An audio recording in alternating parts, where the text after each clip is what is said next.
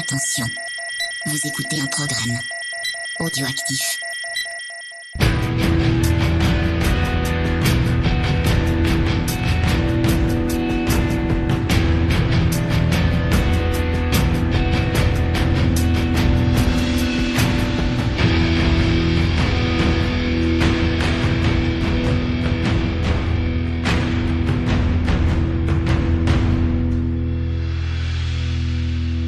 Camarades Bourrinos, bienvenue pour ce nouvel épisode de Scoring, un scoring où on va parler d'un sujet qui déchaîne les foules des amateurs, alors des, non-amateurs peut-être un peu moins, mais du coup ils vont peut-être le devenir, on ne sait pas, puisqu'on a décidé de faire un scoring spécial sur les mangas. Et quand on s'est posé la question à un moment donné, on a discuté avec Creepers, Creepers lui a dit ouais je le sens pas, j'y connais rien. Euh, ce à quoi je lui ai répondu, euh, bah moi j'y connais pas grand chose non plus, mais je vais le faire quand même parce que ce que je connais, en tout cas, il y a des trucs que j'adore et que j'ai envie de, de partager. Mais il nous faut quand même quelqu'un qui s'y connaît un petit peu. Et c'est là qu'il y en a un qui a levé le doigt là, qui a fait moi, moi, moi je connais, je, je connais Jeanne et Serge, moi, j'ai vu tout ça, moi. Et c'est Tu avec, connais Dragon Ball c'est avec Rano qu'on va faire scoring aujourd'hui. Salut Rano. Oui, salut Ron. Ah, c'est mon deuxième scoring et en Mais pas si vrai. longtemps. Je suis bien, bien, bien content de, de faire cette émission ce soir avec toi. Et puis, bah, je veux quand même un petit peu, euh, un peu mesurer ce que tu as dit. C'est que, euh, bah, effectivement, j'ai vu euh, quand même pas mal de films, pas mal de euh, d'animés, mais je suis pas non plus un expert. Et puis, ça va être aussi le, le but de l'émission. On va pas euh, aller euh, très très loin euh, dans dans les films. On est là pour parler musique. On va faire du bon son par contre. Donc, euh, bah, qu'est-ce que tu en penses? Est-ce que on commence tout de suite? Mais je dis, on y va carrément à fond avec un petit truc à la pêche pour démarrer. Ça te va ça? Allez, ben ça me va. Ben, allez, c'est parti.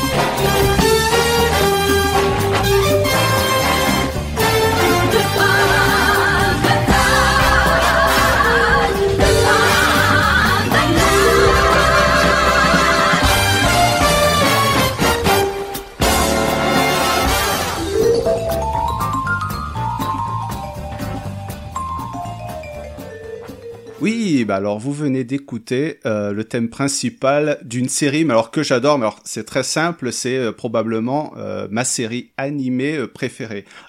Il y en a pour beaucoup hein, de ceux qui sont euh, nés dans les années 80. euh, ça va être, euh, bah voilà, il va y avoir les Dragon Ball, il va y avoir euh, les Chevaliers du Zodiaque, enfin des trucs qu'on voyait au club Dorothée. Bah, pour moi, c'est euh, Lupin de Third, alias. Exactement, c'est ça. Alias euh, Edgar de la Cambriole, si vous avez euh, suivi les, épisodes sur France 3 à l'époque. Ouais. Est-ce que t'as déjà vu un petit peu des, des épisodes, toi? En fait, tu tombes dans le mille, tu me fais tellement plaisir. Non seulement c'était euh, le, le dessin animé pour lequel je ne ratais pas la diffusion sur Ah. France 3. Et euh, j'ai même deux coffrets DVD avec euh, tous les lupins. J'adore cette série. C'est ça, à l'époque, tu sais, t'avais un manga distribution sur Internet, tu sais, c'était le quasiment le premier gros site à l'époque euh, de vente de, de manga là, sur, sur Internet. Et ils avaient tous les coffrets euh, d'une ancienne boîte qui s'appelait IDP, qui proposait des intégrales de séries animées. Bah, t'avais, allez, je te dis, euh, les Jamais Serge, t'avais euh, les Trois Mousquetaires. euh, Je me retiens de pas faire les musiques à chaque fois. Non, C'est pas, c'est pas facile. hein. Et justement, ils avaient fait euh, l'intégrale de la saison 2 de, de Lupin. Et justement, ce que vous avez entendu... Ça va être le, le petit leitmotiv derrière. Par contre, ce que vous avez entendu, euh, c'est la musique de, la saison 2 euh, de, de, Lupin. Il faut savoir qu'actuellement, il y a 5 ou 6 saisons, je crois. Qu'au tout début, comme la plupart des animés, c'était un manga. Et euh, quelques années plus tard, comme bah, c'est un petit peu souvent l'habitude, ils en font une adaptation animée. Ce qu'il faut savoir, c'est qu'au niveau de la, musique, si vous regardez les épisodes de, la première saison, on n'est pas dans le thème euh, jazz un petit peu funky euh, mm. que vous avez pu entendre là dans juste précédemment. c'est vraiment à partir de, du début des années 80, à partir de, de la seconde saison, que il y aura un compositeur qui sera quasiment attitré pour bah, tout le reste de la saga. Euh, c'est Yoji Ono qui, qui, va enchaîner bah, voilà, les, les thèmes euh, musicaux sur bah, voilà, cet esprit un peu jazzy qui représente bien la série. Euh, cet aspect un peu classe avec ces personnages mais complètement déments. Bah, le personnage de Lupin hein, qui est représenté comme le, allez, on va dire l'arrière petit-fils d'Arsène Lupin. Ouais, euh, de loin quoi. Euh, vraiment de loin. Ouais. Et euh, qui est euh, une sorte un petit peu de, de, personnage à la, à la Nicky Larson, à la Cobra, je sais pas si tu vois. C'est ça, tout à fait. Voilà, c'est quelqu'un qui est valeureux, qui va, qui va pas hésiter à affronter le danger, mais il, il aime bien, il aime bien les femmes et, et je sais que c'était. Il aime bien les gros nichons. Et ben, c'est surtout ça. Surtout ça. ceux de, de, Magali, tu sais, Exactement. de Fujiko dans, dans la série. Et euh, c'est vrai que c'était aussi on va pas se mentir, hein, mais c'était un dessin animé qui était un tout petit peu coquin, tu sais, euh, parce ouais, qu'on voyait, il ouais, ouais. y avait quelques plans nichons des fois. C'était du nichon festif. C'était du nichon festif, c'était totalement gratuit, mais ça allait bien avec, euh, avec le, le personnage. Ouais, le, le, personnage qui était quand même un peu couillon aussi. Hein. Oui. Comme ça, tout le monde en prend pour son grade. Hein. Les mecs sont un peu couillons. bah, c'est sont... bah, pour ça qu'on revient un petit peu sur le. Je parlais de Nicky Larson, de Cobra. Euh, c'est. Euh, voilà, des fois, ils sont un petit peu débiles. Euh, je vais essayer de pas trop en parler parce que je pourrais en parler pendant un petit moment, mais j'avais promis à Mikado Twix et puis à, à Dr Nostal qu'on ferait une, une émission spéciale Lupin. Donc, donc, donc peut-être dans le cadre d'une un, émission de décennies, hein, pour, pourquoi pas, mais, euh, mais voilà, euh, si vous voulez en savoir un petit peu plus, écouter un peu plus euh, niveau musique sur euh, toute la saga, vous pouvez il y a, vous pouvez trouver des vinyles, mais ça va, il va falloir beaucoup jouer au niveau de l'import. Euh, c'est cher. Voilà. Et sinon, il y a pas mal de, de compilations qui existent euh, sur YouTube. Et comme ça, en fond, c'est super agréable. C'est vachement bien. À, à, écouter, quoi. Ouais. Et euh, bah, en parlant de série, euh, tu, tu vas enchaîner sur une. Donc, je connais le nom, euh, mais que je n'ai jamais vu. You don't seem to understand.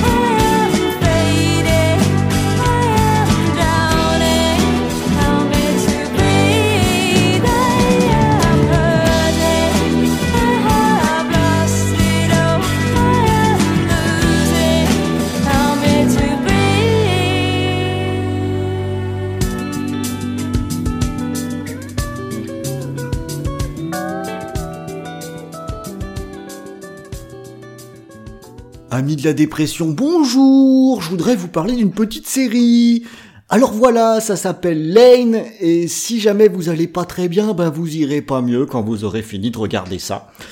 Euh, alors, bizarrement, je trouve pas les ça soit si triste que ça l'extrait que tu as passé quand même. Hein. Alors non, c'est le générique que j'ai passé. Ah, c'est le générique, d'accord. Ouais, c'est le générique que j'ai passé, euh, et c'est celui-là que j'ai passé parce que euh, Lane, c'est quelque chose que j'ai découvert en VHS, figure-toi. Ouais. Euh, c'est une, mini-série de, de 13 épisodes et euh, qui m'a carrément euh, accroché quand, quand je l'ai vu à cause de ses visuels. Alors c'est une histoire qui tourne autour d'une jeune fille qui reçoit un mail d'une copine qui s'est suicidée mais reçoit un mail quand même, c'est très bizarre. Et elle va se plonger dans le ce qu'on appelle le Wired dans le la série et le Wired c'est quoi? Bah c'est c'est un peu internet hein, euh, mm. tout, tout tout simplement. Alors euh, évidemment, c'était une espèce d'internet surdéveloppé euh, quand la, la, la série est passée mais ça ressemble beaucoup à ce qu'on a aujourd'hui. Et euh, c'est en 98 hein, que c'est sorti, donc Internet on n'était pas encore là. Euh, ah, ils anticipaient déjà un peu la chose. Ça, Ils anticipaient et ils prenaient euh, Internet comme un énorme truc tentaculaire où justement cette jeune fille, elle a plusieurs personnalités dans le monde réel, dans le monde Internet. Bon, ce que fait tout le monde quand il va sur Facebook, quoi. Ouais, quelque sorte, tu vois ce que je veux dire. Et euh, cette histoire va se développer avec justement en posant un petit peu les questions de euh, est-ce que quand on est sur internet on est une personne euh, à part entière? Euh, c'est ce genre de questionnement qu'on a. C'est assez métaphysique. Est-ce qu'on n'a pas plusieurs facettes justement? On peut être quelqu'un d'un petit peu timide d'ordinaire et puis on se lâche complètement quand on est voilà sur sur les réseaux sociaux par Alors, exemple. voilà. C'est tout à fait ça et euh, avec euh, bien entendu derrière là c'est du très classique dans, tout ce qui est japonais avec une idée de euh, voilà internet va dominer le monde il y a un grand méchant derrière qui veut tout contrôler. Je dis ça de mémoire parce que je suis pas complètement sûr de cet aspect là parce que c'est pas ça que j'ai retenu de Lane. Alors comme je disais c'est vraiment des visuels parce que c'est une une série qui fonctionne notamment au niveau de ses couleurs qui donne des teintes un peu aquarelles à, ce qui est représenté et euh, qui baigne un petit peu l'ensemble dans quelque chose de très éthéré. Le, les dialogues aussi comme ça sont très sur euh, tu sais sur l'introspection euh, mon dieu qu'est-ce que je fais qu'est-ce que je vais devenir qui suis-je dans quelle étagère ce qui peut rebuter un peu alors c'est pas forcément ce qu'il y a de plus funky mais avec aussi la, musique, quand on ajoute tout ça, ça m'a un peu fait penser à du David Lynch, figure-toi. Dis-moi si je me trompe, on est plus sur une série dramatique ou est-ce qu'il y a un petit aspect fantastique euh, ou science-fiction, je ne sais pas? Il y a les deux, plus science-fiction hein, euh, que, que, fantastique, mais euh, oui, dramatique, clairement. C'est pour ça que je, disais, ouais, voilà, faut pas être dépressif. Hein, le, les choses ne se passent pas bien, les conséquences sont pas extraordinaires. Euh, la fin, je, je, ne vais pas spoiler, mais j'ai envie de dire que de toute façon, c'est pas super youpi, ça c'est une certitude. Donc euh, on n'est pas là pour se marrer. C'est pas très dynamique, c'est assez lent comme rythme, mais ça m'avait quand même pas mal captivé, et notamment à cause de cette musique que je viens de passer, parce que comme j'ai dit, c'est le générique, et quand tu le regardes en VHS, le générique, bah tu te le coltines à chaque épisode, quoi. Ah ouais, Donc j'aime autant te dire que tu le connais. le, tu, l'as bien en tête après. Ah ouais, tu l'as bien. Alors ça, ça va bien que, que je le trouve plutôt cool. Mais je trouve que c'était intéressant de, de, mettre ça aussi parce que c'est euh, c'est pas mal folk. Déjà c'est en anglais. Euh, mais l'ensemble de la BO, euh, qui est de Reichi euh, Nakaido, qui fait partie d'un groupe de rock. Alors, je, connais que cette OST hein, de, ce gars-là, mais on est vraiment ouais dans le dans le rock et dans le folk. Bah, tu sais quoi, j'ai écouté quelques titres, et puis bah, notamment celui qu'on vient d'écouter. Euh, y a, ça m'a fait vraiment penser, on est vraiment pile dans l'année, tu sais, euh, justement ce que tu disais, le, rock de la fin des années 90, tu sais, le Alanis Morissette, euh, le truc... Euh, Ouais, tout à fait. On est en plein là-dedans. Ça m'a fait penser ça. Et ce qui est drôle, c'est que quand j'ai regardé les images euh, de, de, la série, puis bah, notamment euh, les, les, couvertures, les affiches, mm, les mm, machins, mm. euh, c'est vrai que c'est vrai que t'as cette impression d'animatrice, cette impression qu'il pleut tout le temps, euh, que l'héroïne, elle fait tout le temps la gueule. Et, c'est bizarre parce que ça contraste quand même un petit peu avec le, les types de musique qu'on peut avoir dans, dans l'OST. Alors, ouais, c'est vrai, mais en fait, elles accompagnent, ces musiques, elles vont pas mal accompagner. Euh, tu sais, dans la série, tu as tout, pas mal d'aspects un peu clip finalement avec les images qui vont illustrer les, les, les musiques. Et euh, moi, ça m'a fait penser, quand je l'ai réécouté en préparant l'émission, au jeu Life is Strange. Ouais. Qui, qui, avait une BO qui était très folk, comme ça. Euh, oui, effectivement, qui, ouais. Tu sais, qui décrit le moment où t'as l'adolescente euh, qui, qui se penche un peu sur son cas, on va dire quoi, qui, qui se pose et qui écoute de la musique ouais, qui et se fait beaucoup de réflexions sur elle. Ouais, c'est ça. Et, et, je retrouve, je retrouve un peu ça. Et euh, à mon sens, ça fonctionne, ça fonctionne plutôt bien. Euh, en tant qu'OST déjà, parce que alors c'est un peu easy listening, hein, faut être clair. Mais euh, mais ça jure pas dans l'oreille, c'est plutôt c'est plutôt cool. C'est on va dire c'est assez accessible, oui. Ouais, euh, mais c'est pas c'est pas dégueu non plus. Enfin, c'est quand même travaillé le truc. Peut-être contrairement à la série qui, à mon avis, n'est pas la plus accessible. Mais bon, c'est aussi, euh, voilà, ça fait partie de mes, mes souvenirs sur les, les mangas que j'ai pu, j'ai pu bouffer. Euh, en 98, c'est déjà un moment où je commençais à en consommer euh, moins. Euh, donc j'avais besoin d'avoir des choses qui sortent un peu de l'ordinaire, quoi, pour euh, pour attirer mon attention. Et avec Line, je pense que ça fait le job. J'ai aucune idée si ça a été réédité en DVD, en Blu-ray. Ou franchement, j'ai j'ai pas regardé. J'avais qu'à regarder, tu vas me dire. Mais, mais je je l'ai pas fait. Euh, en tout cas, si c'est le cas, c'est une curiosité tout de même. Euh, je pense que ça mérite le coup d'œil et en tout cas ça mérite le coup d'oreille pour ce qui est de la BO. Oui, je confirme. Alors maintenant je vais enchaîner sur un gros gros gros morceau Alors qui là, a été c'est hein, peut-être un des plus gros. Hein. voilà c'est le choc manga en tout cas en France.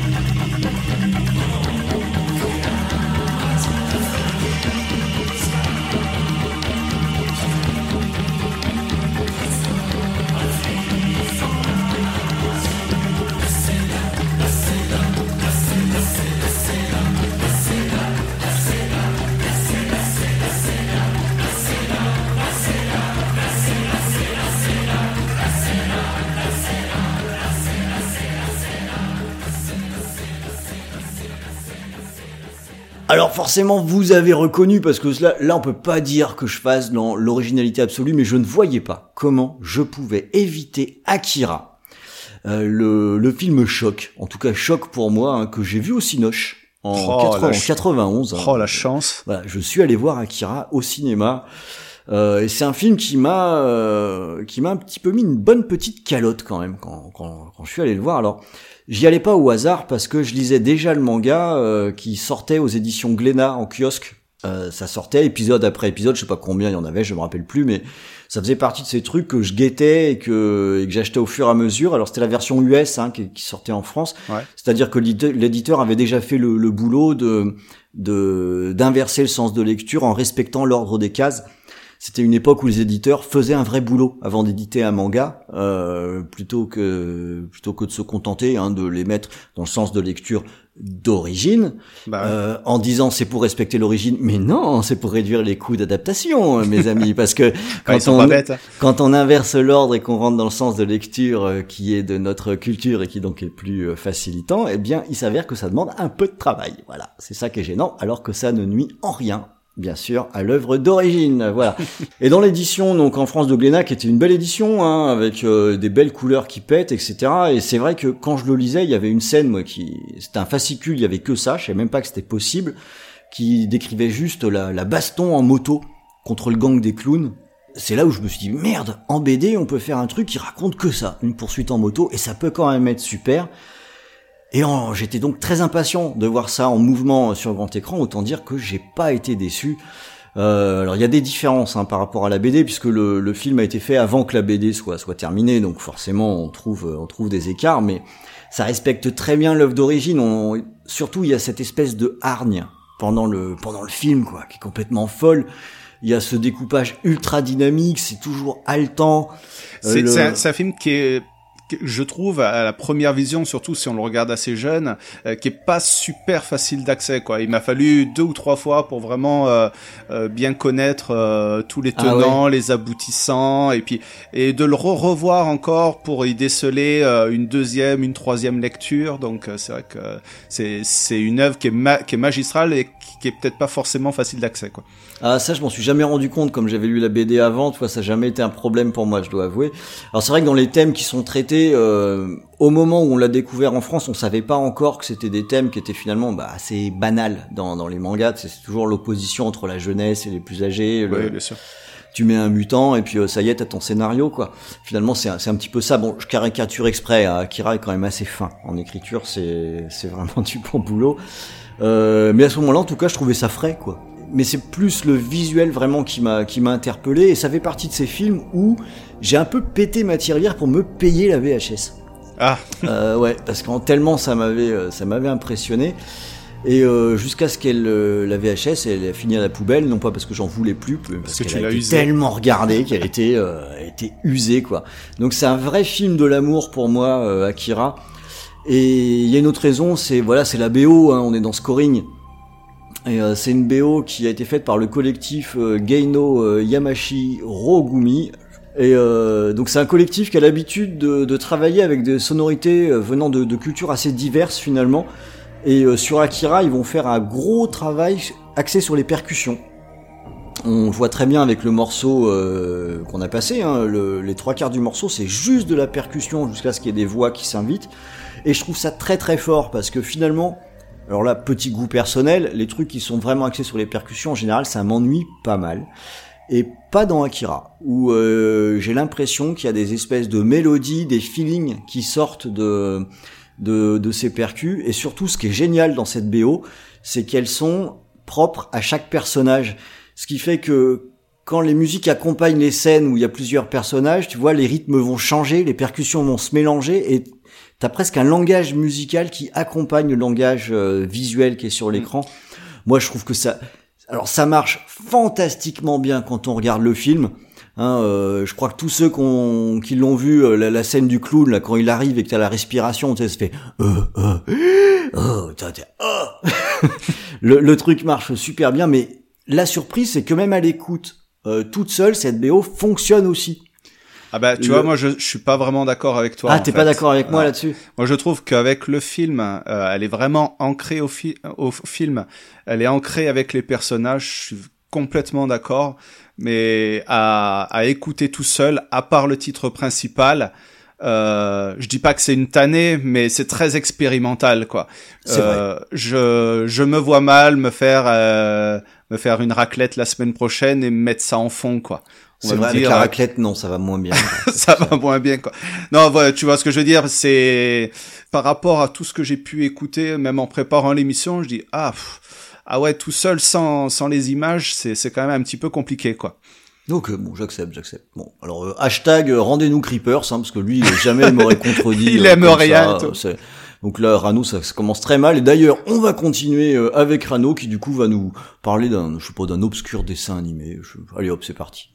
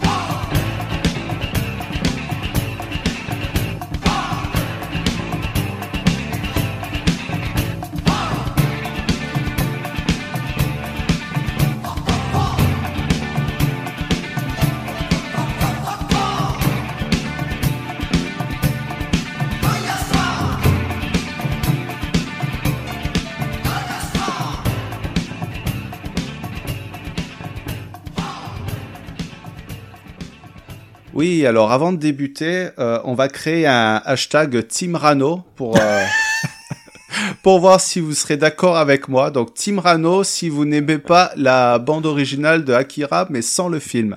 Voilà. N'importe quoi. Et et, moi je suis dans la team, moi je suis et dans je la team aime. Burton, moi. Et je vous aime. Oui, non, non, bah, pour revenir euh, quelque chose de, de plus sérieux, donc là, je vais vous parler d'un animé, bah, effectivement, encore une fois, parce que je vais en parler, qui me tient à cœur. Euh, c'est euh, l'épée de Camus, ça s'appelle. Dagger of Camus en, en anglais. c'est, euh, Albert Camus? Albert Camus. Il y a des il y a des collèges en France, euh, le le, le collège Albert Camus. Albert Camus.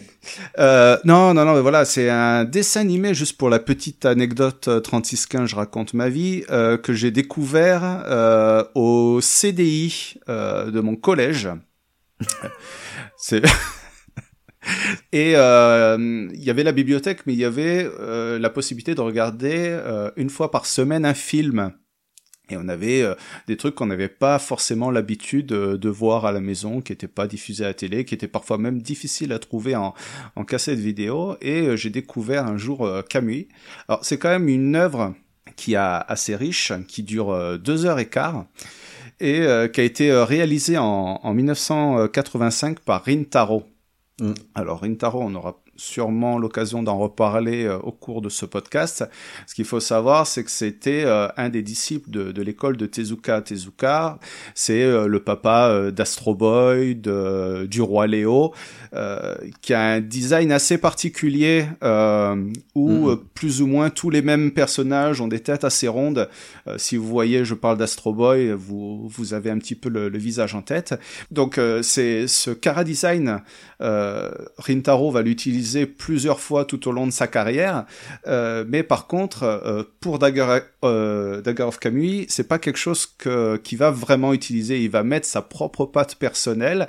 Euh, et pour un animé qui est assez euh, très conventionnel, qui est une sorte de de rite initiatique d'un de, de son héros qui va euh, essayer d'en découvrir un petit peu plus sur euh, sur ses origines, euh, sur sur ses parents, voilà. Et le, le, but du film, c'est de, c'est il va être à la recherche d'un trésor. Et c'est, comme je le disais, c'est une sorte de voyage initiatique. Ça va démarrer au Japon, ça va se poursuivre aux États-Unis, ça va revenir au Japon. Il va faire plein de rencontres, il va faire plein de découvertes. Et il y a quelque chose qui est très intéressant et très surprenant quand vous regardez le film, c'est que même si visuellement il, il vous paraît un petit peu daté hein, euh, au niveau, ben justement, je parlais du cara design, Mhm. on sent bien que c'est un film du milieu des années 80. Euh, ça, on sent que c'est un tout petit peu vieilli, mais au niveau de la réalisation, c'est proprement toujours exceptionnel. Et Rintaro se permet aussi de se jouer de quelques effets de mise en scène. euh, par rapport à la, à la couleur, euh, par rapport justement euh, au côté traditionnel du Japon. Alors tu sais, il y a beaucoup de trucs que tu voyais déjà dans les dessins animés japonais, tu sais, les, les pétales de rose qui volent au vent, Ah. ce genre de trucs, tu vois. Comme dans les 10 Oscars. Ouais, bah, par exemple, tu vois.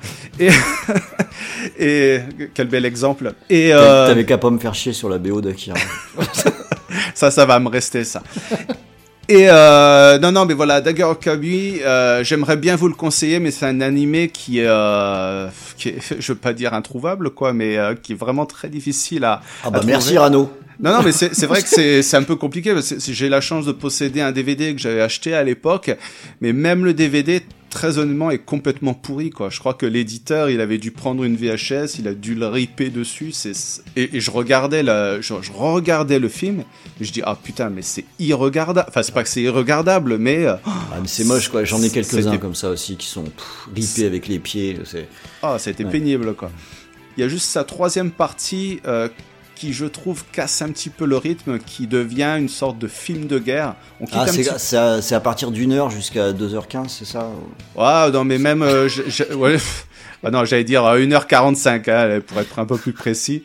Euh, voilà, qui casse un petit peu le rythme, qui devient un, un film de guerre où il y a une lutte de clans. Bon, c'est c'est pas que c'est moins intéressant, mais ça ça casse un petit peu euh, euh, le, le rythme du, euh, du film. Euh, concernant la musique, euh, c'est une musique qui est très centrée euh, traditionnelle japonaise, Ouais. mais qui apporte un, un élément de modernité en y ajoutant euh, beaucoup de, de basses et de guitares électriques. Il y a pas mal de, de rock en fait sur quasiment tous les titres. La musique que vous avez entendue, elle intervient principalement euh, lors des phases d'action ou quand le héros va découvrir le monde. Euh, c'est une BO que je trouve absolument euh, excellente et j'ai même essayé de, de lorgner un petit vinyle là sur Discogs. Mm. Donc euh, voilà, euh, Dagger of Kamui de Rintaro 1985, euh, je vous le conseille. Et un autre film euh, dont euh, je vais vous conseiller, mais dont je vais pas trop trop m'étaler dessus, euh, bah, je vous laisse écouter le titre, on en parle juste après.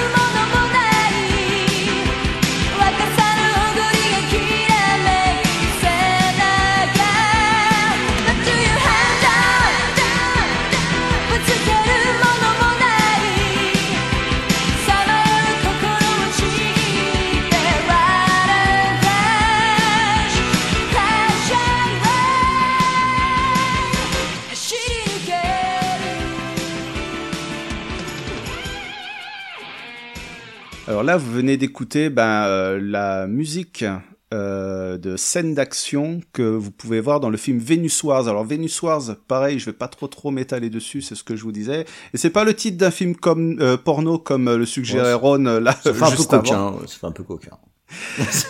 Parce que Venus Wars, j'en avais parlé déjà dans le, le VHS et canapé euh, sur les, les films d'action. Ça m'étonne pas de toi, ça. Ah, le, le mec, il réutilise les films plusieurs fois Ouais. dans toutes Escroc. les émissions, il se fait pas chier et tout, bravo. Et euh, non, non, non, et c'est un film, justement, tu parlais d'Akira tout à l'heure, c'est un film qui a été fait à peu près à la même époque, on est en 1989, et euh, d'après ce que j'ai pu lire, c'est un film qui ah, s'est fait un petit peu éclipser par bah, l'espèce de raz-de-marée qu'était Akira, parce que euh, on est vraiment... dans le même genre de film. On est dans de la science-fiction, de l'action science-fiction.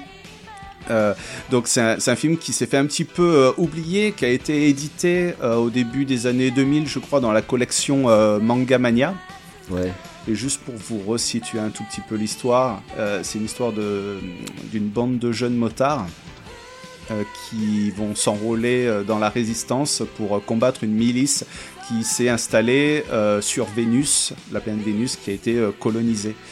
Et la musique que vous avez entendue, euh, c'est la, la musique principalement des courses de moto. Alors ils ont des motos un peu spéciales, ah, comme Akira, entre parenthèses tiens. comme c'est bizarre. Et vous avez vu, moi je trouve le titre vraiment excellent. On est dans l'espèce de rock pop qui était très très présent, je crois, dans euh, C'est vraiment une époque, hein, dans dans le milieu fin des années 80 Ouais, euh, ouais. Au, au Japon. Il y a, y a un truc que je me suis amusé à faire, c'est pareil, vous allez sur YouTube, vous tapez euh, animé japonais années 80 soundtrack. Il y avait des films sur les robots, là, tu sais, les Robotech, les Gundam, Ouais, les machins, tout ça. Et ils ont une, une BO style euh, qui serait, euh, qui ferait partie d'une compilation de Synthwave, euh, tu sais, euh, qui sortirait encore aujourd'hui, quoi. Ce ce qui est marrant, c'est que t'as l'impression qu'ils produisaient ce type de son au kilomètre. Ouais, mais tu sais, c'est le style de titre. euh, allez, tu fais le ménage et tu bouges ton popotin pendant que t'écoutes ça, quoi. Enfin, je sais pas si c'est le bon exemple. mais euh, non, non, voilà, mais c'est très, voilà, c'est pareil, c'est un petit peu comme tout à l'heure. C'est du produit qui est très commercial, mais qui s'écoute euh, franchement très très bien, Avec Euh, une raclette. avec une petite raclette, euh, voilà, et qui a un peu de charcuterie, c'est parfait. Et, euh, et le reste de la BO, moi je le trouve aussi excellent. Il y a aussi notamment un, un titre un petit peu romantique. Euh, putain, franchement, tu mets ça, c'est idéal pour pécho. Euh, J'ai pécho sur Vénus War. j'ai pécho sur la, la BO de, de Venus Wars, j'adore. Pareil, j'ai essayé de, de regarder euh, pour, euh, pour m'acheter un vinyle. de... C'est c'est ça le problème avec ce style d'émission, tu vois, avec euh, scoring, c'est que Ouais, c'est compliqué. Hein. même dans ce cas-là, tu vois, pour les, les animés japonais, tu fais Oh putain, merde, comment je vais pouvoir acheter ça? Il faut passer par l'import. Tu vas payer 30 euros de frais de port, le vinyle va te revenir à 40-50 euros. Ouais, les, prix montent très très vite. Hein. euh, Quand on cherche des trucs un peu pointus, ça monte mais très vite. Voilà, et en tout cas, voilà, je vous conseille d'écouter euh, la bande originale de Venus Wars parce que, bah, effectivement, euh, elle est très bien, pas comme celle d'Akira. Oh. Voilà. Euh, et j'enchaîne tout de suite euh, avant que l'autre personne au bout du micro euh, puisse rebondir dessus. On va changer de catégorie, on, parle, on parlait de films, là on va basculer dans le jeu vidéo.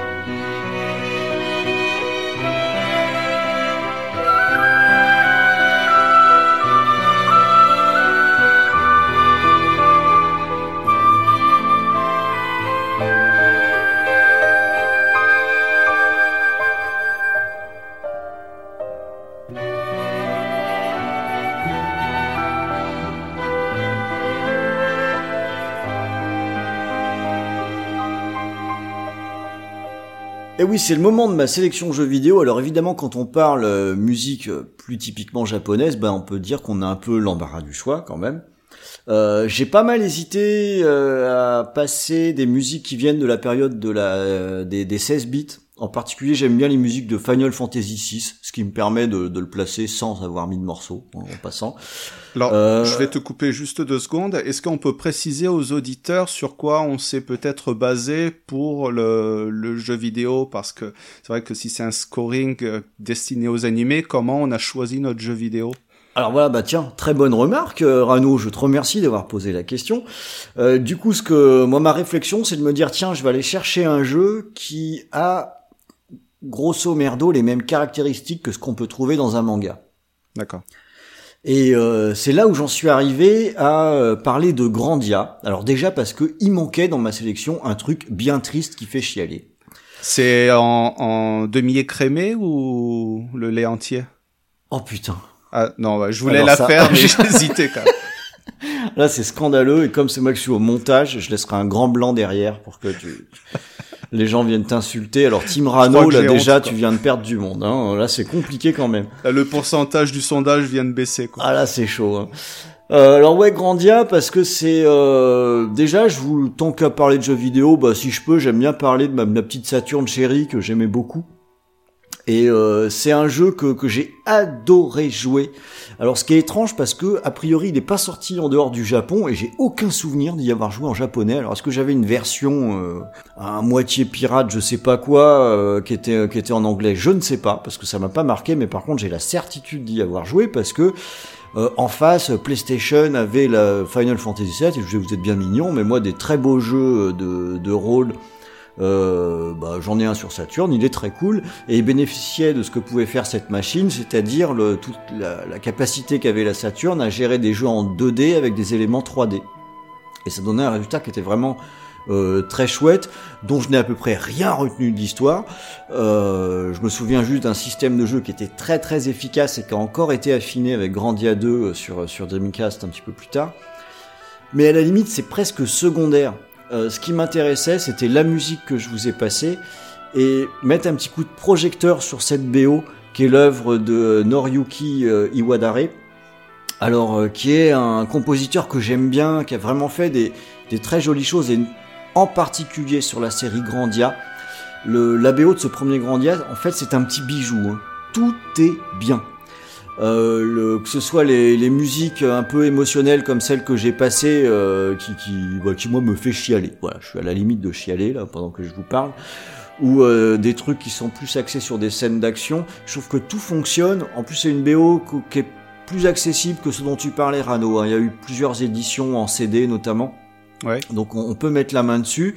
Et euh, ça fait vraiment partie du cachet de la série de jeux de rôle euh, Grandia.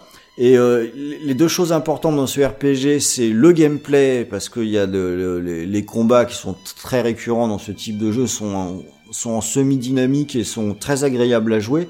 Et il y a les BO de d'Iwadare qui sont absolument somptueuses. Je suis euh, sûr de mon coup, c'est très difficile de pas se laisser embarquer par, euh, par ces BO.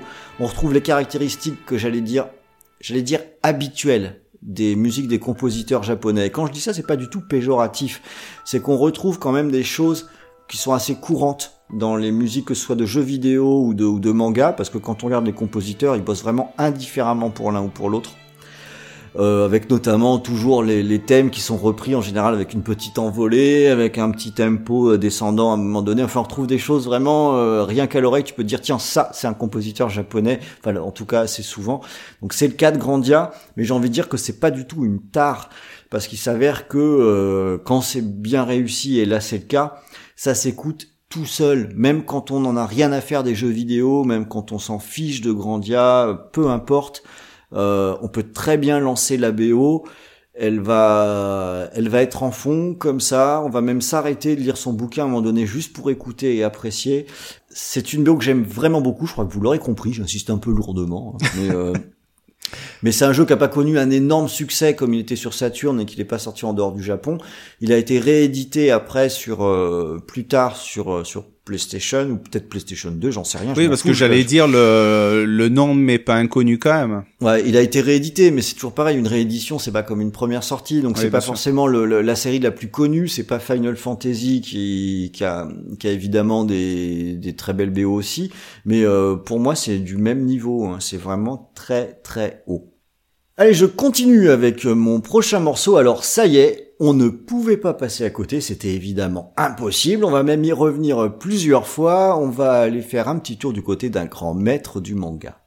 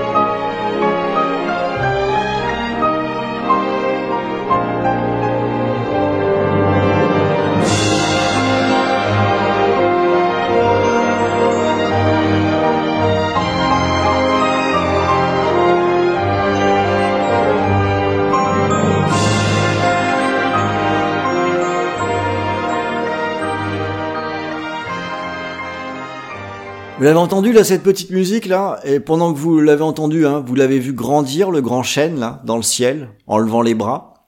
Ben oui parce que c'est mon voisin Totoro. Le film de Miyazaki qui est sorti en 88, alors je dis ce- qui date de 88, je sais pas quand il est sorti exactement. Euh, en 99, tiens, je l'avais noté. Euh, donc il est sorti euh, beaucoup plus tard. Et euh, il s'avère que moi c'est un de mes Miyazaki préférés. Euh, Totoro. Pourtant, c'est peut-être un film qui est extrêmement simple, mais euh, voilà, là, c'est un petit peu mon mon histoire. hein. c'est parce que quand mes enfants étaient, étaient tout petits, hein, euh, ça faisait partie de ces quelques films. Vous savez, les gosses quand ils sont tout petits, ils veulent regarder toujours le même film. Et quand on est papa, ben c'est chiant de se taper tout le temps le même film. Alors, euh, j'avais une très short liste de films où ça me dérangeait pas de les voir et de les revoir. Et dedans, il y avait Mon voisin Totoro. Oh, il y a pire quand même. Exactement. En fait, pour moi, c'est ce que c'est ce qu'il y a de ce que Miyazaki sait faire de mieux. Parler des enfants. C'est peut-être là pour moi son plus gros talent, c'est que les gamins qui sont représentés dans ces films et dans Totoro là, c'est dans le mille, bah on dirait des vrais en fait. Euh, les gamins quand ils sont tout petits, bah, ils se comportent comme des tout petits. Donc euh, euh, ça court partout, euh, ça piaille, ça crie, ça pleure, mais tout ça, ça c'est comme ça quoi, c'est comme ça dans la vie. Et il n'y a pas que le comportement des enfants qu'il arrive à représenter, c'est qu'il représente la façon dont les enfants voient la vie. Et euh, Totoro, pour ça, c'est totalement ça. C'est, en fait, c'est à la fois naïf et pur. Et je trouve que c'est beau, du coup. Euh, il y a tout le fantastique, tout l'étrange qui rentre de façon tout à fait normale dans la réalité, comme les enfants quand ils font un cauchemar ou quand ils s'imaginent des choses et qu'ils sont persuadés que c'est tout à fait vrai. Et rien, l'air de rien, c'est une prouesse parce que si vous n'avez pas vu Mon voisin Totoro, ça raconte pas grand chose. Hein. Ça raconte l'histoire d'une maman euh, qui, est, qui est malade et qui va à l'hôpital, euh, de deux petites filles qui sont donc toutes seules avec leur papa dans une maison au milieu de la nature et qui s'inquiètent un peu pour leur maman, et qui croisent une espèce de gros ours sympathique qui fait pousser des arbres. C'est un peu ça l'histoire finalement. Ouais, c'est ça. Ben, on retrouve aussi euh, c'est toujours cette euh, cette thématique liée à la à la préservation de la nature, tu vois, qu'on retrouve Absolument. dans la- les trois quarts de ces films. De l'harmonie. ouais. Voilà, de l'harmonie et puis le- l'enfance euh, qui est cette forme d'innocence qui va euh, euh, qui a apporté ben, une touche de, de justesse euh, à cet ensemble, quoi. Et puis je trouve que visuellement le film, je trouve qu'il est très beau. Le- Il y a beaucoup de poésie dedans. Et ça fait partie de ces films où quand je le regarde, ben moi je me, je me sens bien quand je regarde ce film. Je vois, je vois des gens qui sont voilà en harmonie avec la, avec la nature, les uns avec les autres. Il y a, il y a une empathie qui se dégage, une envie d'être sympathique avec son prochain. Euh, voilà, par exemple, je pense que Macron n'a jamais vu ce film. euh, ty- ty- typiquement. Et, et oh euh, non, ce on parle pas de politique. Oh merde, j'ai j'ai merdé, pardon, pardon. Non, je le retire, euh, pardon à tous les macronistes, tout ça. Et, le, une autre raison qui fait que ça fonctionne bien, bah, c'est évidemment la BO, on est dans scoring. Alors c'est euh, Joe Isaichi qui a fait la musique, hein. tiens, tiens, tiens. Et lui, c'est vraiment un compagnon de route de, de Miyazaki, et je pense qu'il faut pas minorer son importance. Parce que dans, dans les plus grands films de Miyazaki, dont celui-là, en fait, il suffit qu'on voit des images pour que tout de suite on ait la musique qui, qui vienne, quoi. Tu vois, si tu regardes un extrait sur YouTube de, de Totoro en enlevant le son, bah, la musique, tu l'as dans ta tête. Mm. Et inversement, si tu entends la musique, tout de suite, tu te représentes des images qu'il y a du film. Les deux sont, sont extrêmement liés. Et, et euh, je trouve que ce, ce type-là, il a réussi à, avec sa partition, à retranscrire les sentiments qui sont véhiculés par le film, ce qui est le, le boulot d'une vraie bonne BO. Hein. On, on sent cette espèce d'optimisme dans, dans, dans cette musique. Euh, moi, je trouve qu'elle est magnifique. J'a- J'adore cette musique. Hein, euh, et on n'a pas fini de, de parler de ce gars-là parce que des, des tubes, entre guillemets, il en a fait un certain nombre. Mais voilà, Totoro, euh, je Alors, pense que... C'est ce que j'avais aussi envie, envie de dire par rapport euh, à ce compositeur. Je te laisse le, le, soin de, bien le prononcer. Mais c'est que, c'est que quand tu, on a énoncé le sujet du podcast, on a dit on va faire un, un scoring sur les, les animés japonais. Ah, moi j'avais direct en tête euh, ah, les musiques des Chevaliers du Zodiac, des musiques, euh, voilà. et beaucoup de séries euh, animées japonaises que j'avais pu découvrir au fur et à mesure des années. Même encore maintenant, il y a des trucs qui sont très très bien avec des excellentes. Euh, c'est ce qu'on appelle des, des openings ou des endings. Ouais. Tu sais, c'est souvent des, des musiques un peu péchues. Tu vois, je pense par exemple à l'attaque des Titans, euh, à One. Punch Man, des trucs qui sont vraiment sympas. C'est souvent ça qui me revenait en tête. Et quand tu m'as dit, tut tut tut, non, non, on va faire euh, quasiment que des, des films d'animation japonais, un petit peu de séries, un tout petit peu de jeux vidéo aussi. Je me suis dit, ah putain, mais alors de quoi je vais pouvoir parler? Et puis j'ai réfléchi à un long moment, et c'est vrai que ce qui revenait tout de suite, bah, c'était les, les musiques ben, des, des films des studios Ghibli, quoi, de, Ouais, ça vient tout de de suite, Joe hein. Hisaishi. Mm. Et même si j'ai vu beaucoup d'autres films, et puis de, de ce que je vous ai déjà parlé et ce dont euh, on va encore un petit peu parler après, euh, pour moi, retrouver une musique qui m'a marqué, c'était pas aussi évident que de me souvenir d'une musique euh, que j'avais vue euh, dans une série animée au Club Dorothée, par exemple. Mm. Euh, là, les musiques euh, bah, des, des films des studios de Ghibli de Miyazaki, ah mais je les avais en tête, je connaissais. suite, ouais. Et c'était une évidence. Et c'est pour ça qu'on va les retrouver dans plusieurs dans cette émission, parce que pour moi, c'était une évidence, c'est reconnaissable. Contrairement à plein d'autres animés, alors qui sont de très très bonne facture, mais qui n'ont pas euh, cette petite patte qu'on va pouvoir reconnaître euh, instantanément, quoi. Ou qui sont pas du même niveau, hein, tout Ah bah, simplement tout à fait, aussi. oui. hein. Il y, a- il y a vraiment des vrais écarts, quoi. Euh, bon, écoute, cela étant dit, euh, nous allons donc un petit peu avancer. Donc non, on ne va pas parler que de Miyazaki. Et d'ailleurs, Rano, histoire de tout de suite euh, parler d'autre chose, va nous faire une espèce d'escroquerie avec le morceau qui arrive.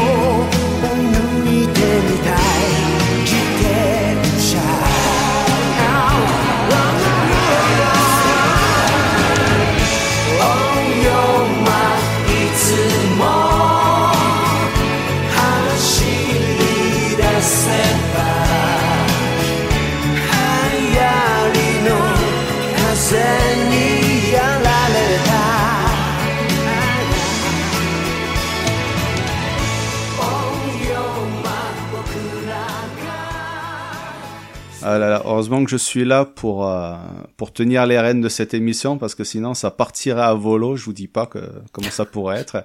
Euh, non non non, on va encore reparler de, de Miyazaki, mais effectivement Ouais, tu as quand même raison. Bon, allez, Non, mais je, je l'accepte. croyais pas, je croyais juste pas que t'aurais le culot de parler de Miyazaki juste après un film de Miyazaki, c'est tout. Je- ah mais si si si mais je suis plein de surprises comme ça je- vous vous le découvrirez tout au long euh, euh, de, de, de l'émission euh, non là je c'est vrai que la toute petite subtilité que je voulais faire avec ce titre c'est que ce n'est pas un film d'animation euh, complet c'est un clip un clip vidéo euh, donc produit par les studios Ghibli et euh, donc réalisé par Hayao Miyazaki encore une fois euh, c'est le clip qui s'appelle On Your Mark de Chaj et enfin c'est un duo qui s'appelle Chaj et, et Asuka.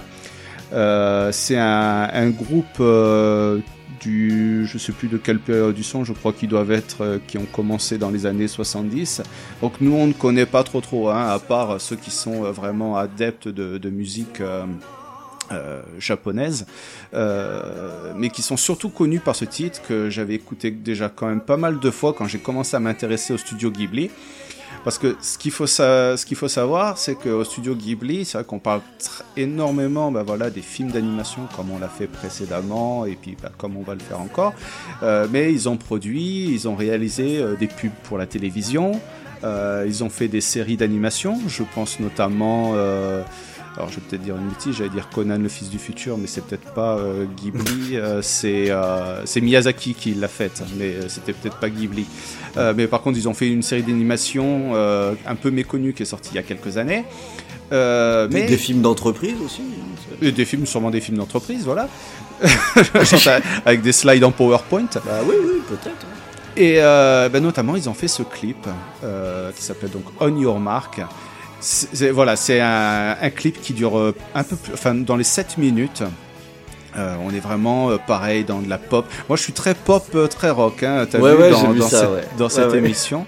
Et déjà, je sais pas comment t'as trouvé le titre, mais tu vois, c'est vraiment très très entraînant. C'est, on est un peu dans le style de Venus Wars, hein, tu vois, quelque chose d'assez est- péchu. Exactement. On est. J'aime assez, à vrai dire, je sais pas si c'est pour une bonne raison, mais je- j'en parlerai sur un de mes morceaux un petit peu plus tard. N'y a pas d'indication euh, véritablement de, lieu ou de temps, mais on sait que ça se passe dans le futur. Et euh, c'est euh, deux policiers qui, en affrontant une secte en haut d'une tour, découvrent un ange, en fait une femme ailée apparemment. Ils vont l'emporter avec eux. Et tout le but de l'histoire, ça va être ben, d'échapper aux autorités parce qu'ils n'avaient pas le droit sûrement de la, de la récupérer. Ah oui, bien sûr. et, euh, et puis bah voilà et puis de, de la ramener à la liberté euh, voilà. C'est un, clip qui joue beaucoup avec les flashbacks. Euh, euh, il y a une espèce de jeu où il remonte dans le temps voilà c'est super bien fait c'est enfin, c'est magnifique. Pour un clip le soin qui a été apporté c'est excellent. Donc voilà on y marque je le rappelle Ron de Hayao Miyazaki euh, des studios Ghibli Bien sûr. Bon, tu vois, c'était assez court, je suis pas resté trop longtemps dessus. Euh, je vais enchaîner euh, directement au titre suivant. Euh, et comme toi tout à l'heure, c'est à mon tour de parler de jeux vidéo.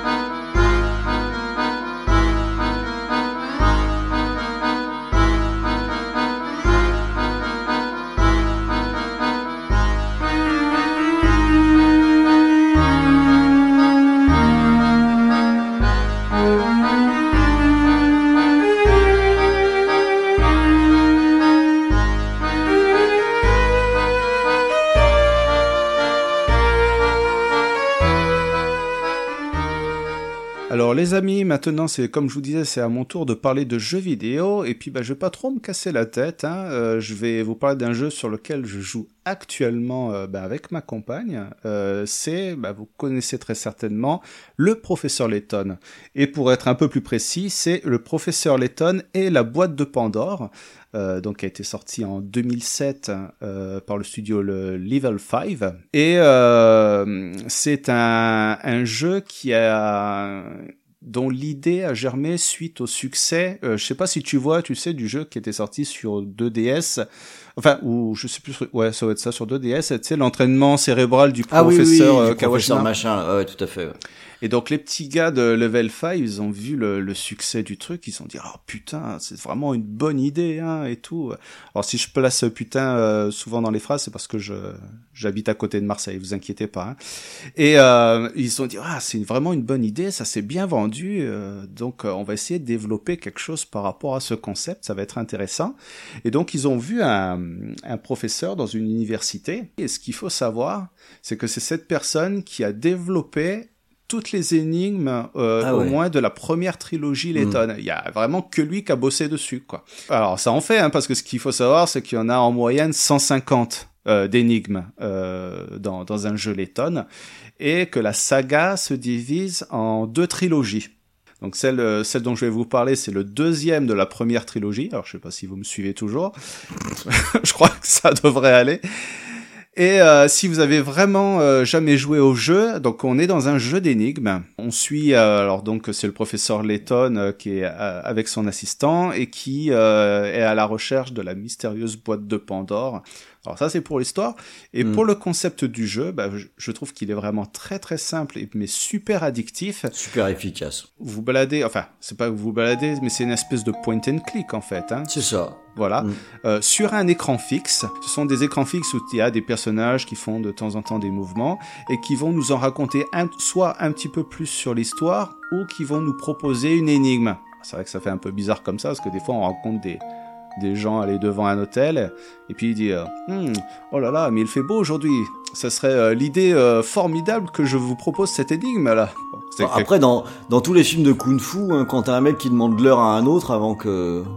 Ça, ça, y a toujours une baston avant, tu vois. Donc je veux dire, mais avant combattant là, c'est avec, avec des énigmes, là. Et là, c'est avec des énigmes. Et voilà, c'est ça pendant euh, quasiment tout le jeu. Donc, il y a évidemment l'histoire qui se déroule derrière. Chaque euh, euh, après une longue phase euh, où on enchaîne les déplacements et les énigmes, on a véritablement des scènes qui sont animées. Hein. Vous regardez un, un dessin animé. Alors, Tout à fait, ouais. c'est Mm. c'est très très court, mais c'est vraiment agréable à regarder. Et on parlait de Miyazaki tout à l'heure et du studio Ghibli. On est un petit peu dans le même esprit. Hein. C'est euh, c'est Là, c'est- D'inspiration européenne, en tout cas. oui, d'inspiration européenne, voilà, tout à fait. Et c'est aussi un aspect graphique qui va très bien avec la musique. Et, et c'est une musique euh, euh, qui, qui vous rentre dans la tête, mais vraiment tout simplement, C'est clair. Et euh, qui a un esprit, bah, tu, tu le disais juste avant, j'avais du mal un petit peu à le définir, mais qui fait vraiment, tu sais, vieux Montmartre, euh, euh, Titi parisien, le, euh, voilà, on a les accordéons, on a les violons, on a les, la violoncelle, euh, quelque chose d'assez posé, style années 20, années 30, quelque chose comme ça, quoi.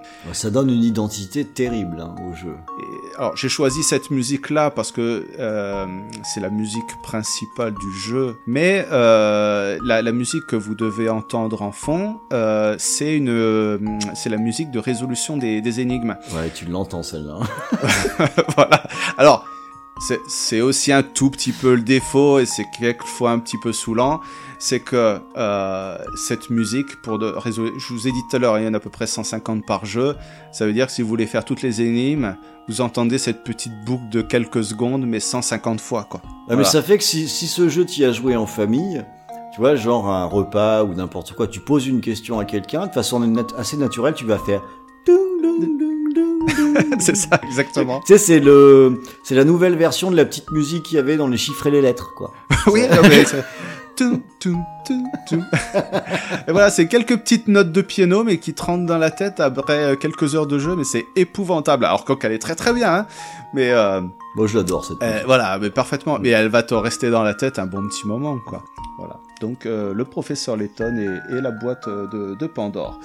Et mais je pense que j'ai quand même pas mal parlé, donc maintenant je vais te laisser euh, la main avec un film dont ça fait très très très longtemps que, je n'ai pas vu et tu vas nous en dire un petit peu plus.「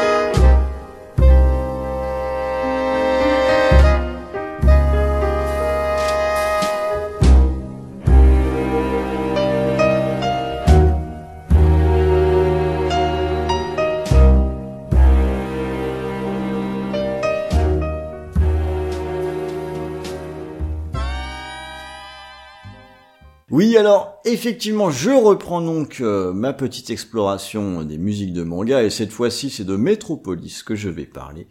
Euh, c'est un film qui est sorti en 2001, film de Rintaro. Tiens, tiens, on retrouve encore, Encore euh, des noms, ouais, ouais, qui viennent un petit peu par là. Et euh, en plus, pur hasard, hein, j'ai pas fait exprès quand je l'ai sélectionné, c'était un scénario de Katsuhiro Otomo. Tu vois, ça doit être mon copain, parce que sans le savoir, je vais en parler de lui Comme- plusieurs fois. Comme quoi, il y a, y a des noms qui reviennent, hein, c'est fou. eh ouais, ouais, il y a quand même des petits trucs comme ça qu'on qu'on retrouve.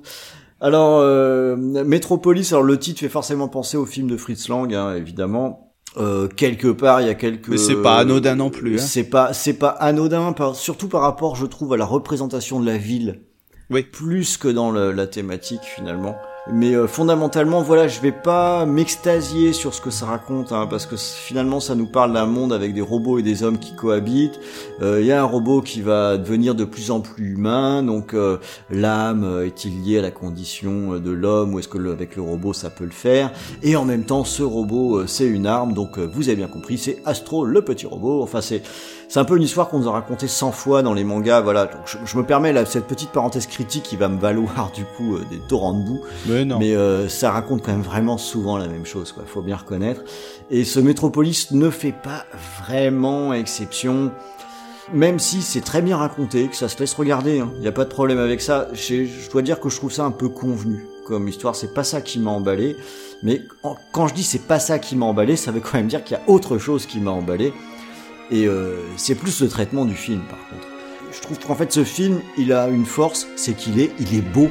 Il est, j'irais même jusqu'à magnifique. En fait, c'est les décors de Metropolis sont à tomber par terre.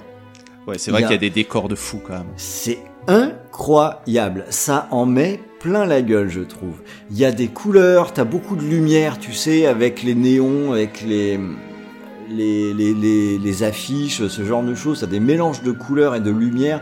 Les architectures, enfin, c'est... euh, moi, je sais que j'ai été ébahi par ça. J'ai trouvé que c'était un vrai régal. Euh, donc c'est la première raison qui a fait que ce film m'avait vraiment interpellé. Et la deuxième, c'est euh, le son. Euh, dès ma première vision, j'ai été happé par l'ambiance musicale qui se dégage de Metropolis et le choix qui a été fait, c'est euh, Toshiyuki Honda qui, qui a euh, fait cette bande originale. C'est un jazzman japonais. Et en fait, ça change tout d'avoir installé comme ça une, une musique avec toujours ce, ce feeling jazz qui est, présent finalement euh, tout long, qui donne une, un rythme au film. Euh, ce film, s'il avait été fait avec des petits riffs de guitare ou des trucs comme ça, dans l'absolu, c'était pas impossible, mais ça aurait juste été complètement différent. Les deux sont indissociables. Bah, J'ai écouté la, la BO justement euh, complète là quand tu as proposé ce film parce que je m'en souvenais plus trop et c'est vrai que je l'ai pas regardé pour euh, pour préparer l'émission mais en écoutant la BO mais elle est ultra classe quoi. Ah ouais, elle est bien. hein. J'ai l'impression que je vais m'asseoir euh, avec- devant un bar et commander une vodka martini quoi. C'est- C'est exactement ça. Bah, tu vois là, t'arrives exactement là où je veux en venir.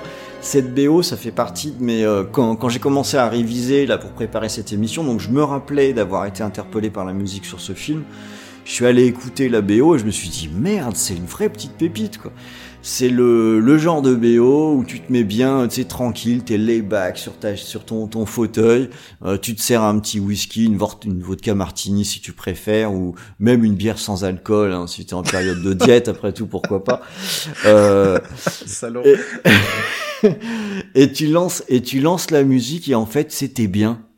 Donc euh, voilà et, le- et c'est un- pour moi un très bon exemple aussi d'une musique qui est entremêlée avec le film où le film serait totalement différent sans cette musique. Donc ça ça a un rôle important euh, pendant le film. Ça s'écoute de la même façon tout seul tellement c'est bon.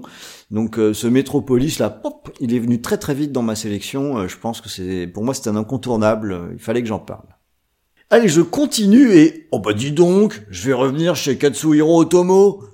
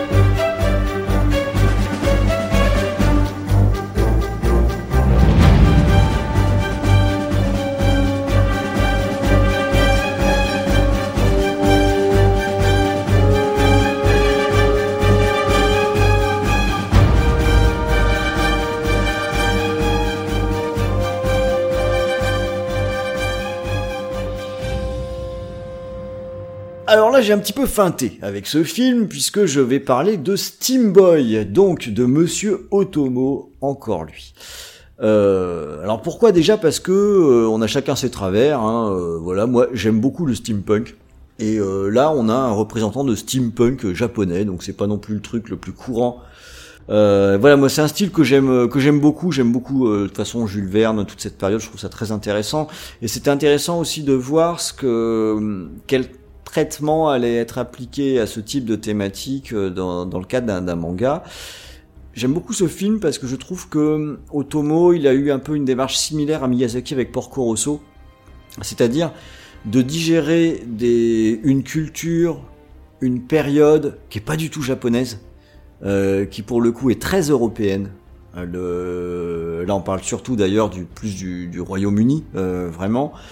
Euh, Mais euh, Porco Rosso, c'était plus une inspiration de Hergé. hein, on était euh, sur cette période-là, et c'est une question de digestion de toutes ces influences qui sont reconnues, qui sont assumées et qui sont ressorties dans un traitement euh, que je qualifierais de manga et je fais des guillemets avec les doigts, c'est-à-dire avec avec des le découpage qui est propre au manga, c'est pour moi plus une question de découpage le manga qu'autre chose en gardant le respect du sujet qui est traité. Et c'est- un petit équilibre qui est pas toujours facile et parfois ils se prennent bien les pieds dans le tapis, dans, dans le tapis, dans le tapis, euh, suivant euh, suivant ce qui est abordé. Mais avec Steam Boy pour moi ça marche. En plus ça me fait penser au film Rocketeer que j'aime bien. Ah, moi j'adore. Voilà.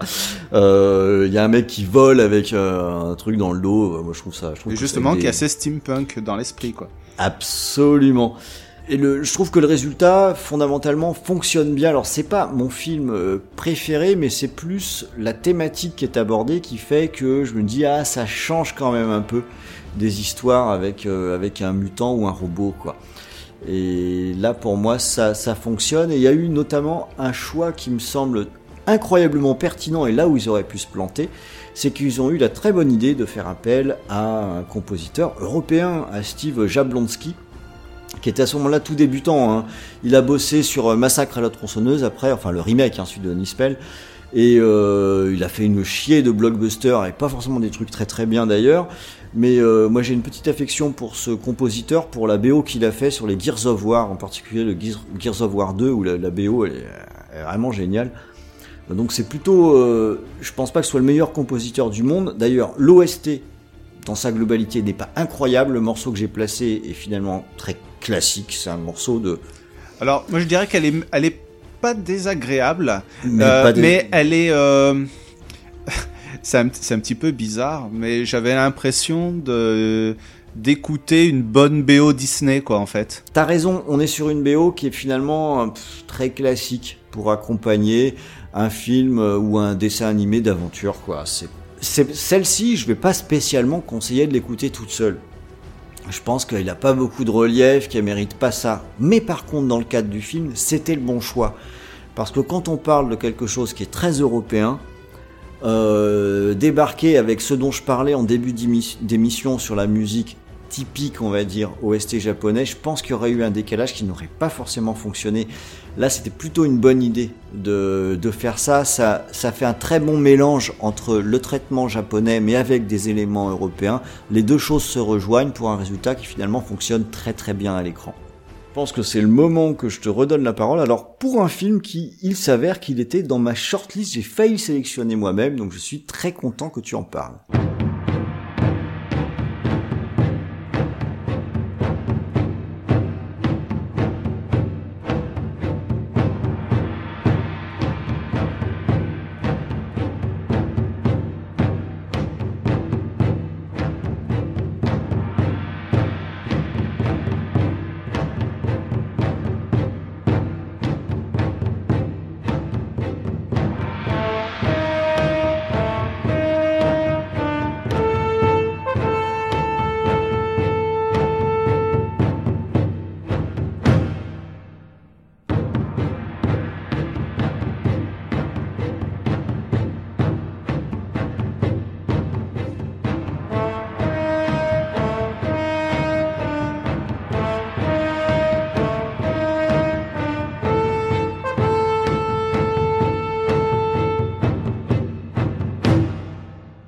Oui, alors c'est un, un animé que vous devez connaître, euh, bah, je pense euh, beaucoup d'entre vous, c'est Ninja Scroll, quoi. Voilà, c'est Mm. un des fleurons euh, de, de l'animation japonaise et bah, peut-être un des, des, des plus connus en, en France, hein, surtout voilà dans, dans cette période des années fin 80, début, milieu des années 90. C'est un, film assez traditionnel. Hein, Ouais. ça, ça nous parle d'un c'est quoi? C'est un mercenaire, hein, c'est Jubei, c'est un, mercenaire euh, qui va euh, un petit peu malgré lui euh, combattre un, un clan de, de ninjas qui a embauché euh, une, une bande de démons en fait. Et si euh, le, le scénario comme ça n'est pas vraiment très fouillé, hein, faut être vraiment honnête, hein, euh, parce que euh, c'est vraiment très très simpliste. Il n'y a pas vraiment d'origine story du, du personnage. Euh, vous, le, vo- vous le verrez ou si vous l'avez vu l'animé, on s'embête pas trop à faire de longues explications, à développer toute une Non. histoire. Le, le- vraiment l'animé est très centré sur l'action et un petit peu Les sur bastons. le cul, hein, voilà. et voilà, et c'est ça qui marque, c'est putain, mais tu te prends une claque, quoi. C'est un truc de fou. C'est euh, c'est un anime, un animé, c'est qui s'impose, voilà, très peu de limites. Euh, c'est euh, des membres arrachés, c'est du sang qui gicle de partout. Euh, Il y a des monstres qui sont complètement dantesques. Il y a des idées de fou de Des mise idées, en scène. voilà. Putain, c'est ce que j'allais dire, des idées. Dans euh, Ninja Scroll, que ce soit dans la représentation visuelle des différents ennemis, de leurs pouvoirs, euh, ou de la mise en scène, il y a des idées tout le temps.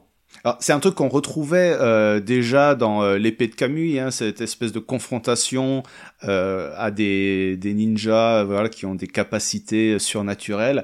Et euh, voilà, c'est ce que je disais, il s'impose très très peu de limites. quoi. Et pareil, c'est un film que j'ai découvert pendant mon adolescence.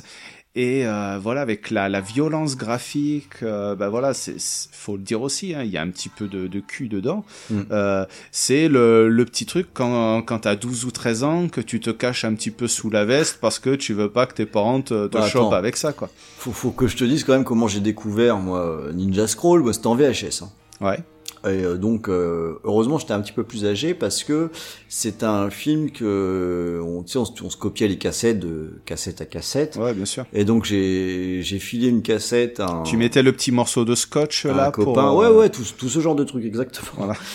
Et euh, le mec me rend euh, ma copie de, de Ninja Scroll et il me donne une autre cassette. Il me dit j'ai gardé la 90 que tu m'as donnée, je t'en ai donné une autre. Oh très bien, pas de problème, je m'en fous. Et je mets la cassette, je découvre Ninja Scroll, je trouve ça euh, génial. J'adore ce que, ce que je vois. Et euh, pendant que je regarde le générique, le générique se coupe soudainement et ça enchaîne sur un, un gros film de boules. qui, qui était sur le reste de la VHS. Elle s'était fait plaisir, quoi. Et c'était, je, je m'en souviens avec euh, avec émotion du coup, parce que je m'y attendais mais tellement pas. J'étais euh, à fond dans le film, donc du coup je laisse défiler un peu le générique, tu sais, je me dis je suis bien, euh, je continue de regarder le truc et d'un coup tu sais t'as écran noir et me voilà, ça se passe autour d'une piscine, ils sont 20, enfin. Putain, ça t'a marqué, quoi. ouais, ouais, ça m'a marqué tellement le, le- le- la surprise était totale. Donc euh, est-ce que c'est pour ça que j'aime vraiment beaucoup Ninja Scroll et que je l'ai beaucoup regardé? Je ne sais C'est pour- pas. hein. Et c'est pour ça que tu regardes maintenant un film jusqu'au bout. On sait jamais Ouais, ce qui peut ça. arriver. Je me dis, on sait jamais, peut-être que le post générique, il y aura un truc cool. voilà comment j'ai donc découvert euh, Ninja Scroll. euh. Ah, bah, c'est- C'est une très bonne façon de l'avoir découvert. Euh, et puis, bah, pour euh, parler un petit peu de ce qui nous intéresse euh, ce soir, concernant la, BO, elle a été composée par un, un auteur qui s'appelle Kaoru Wada. Alors, depuis le début de l'émission, je vous parle pas trop de, de compositeurs. tu prends pas de risque. je prends pas trop de risques déjà parce que j'ai peur de dire une connerie en disant le nom euh, japonais.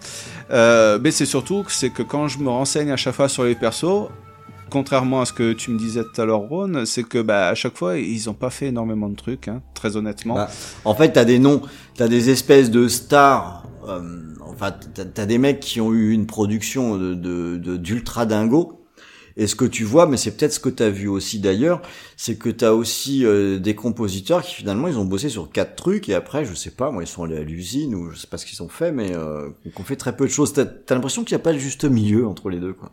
Bah, bah, c'est ça, voilà. Et, et c'est vrai que déjà, je dis, bah, je vais pas parler trop de tel ou tel compositeur parce qu'il y aurait vraiment pas grand chose à dire, tu vois. La, la ligne INDB au niveau de la comp- truc de composition de musique, il y avait vraiment que quatre lignes.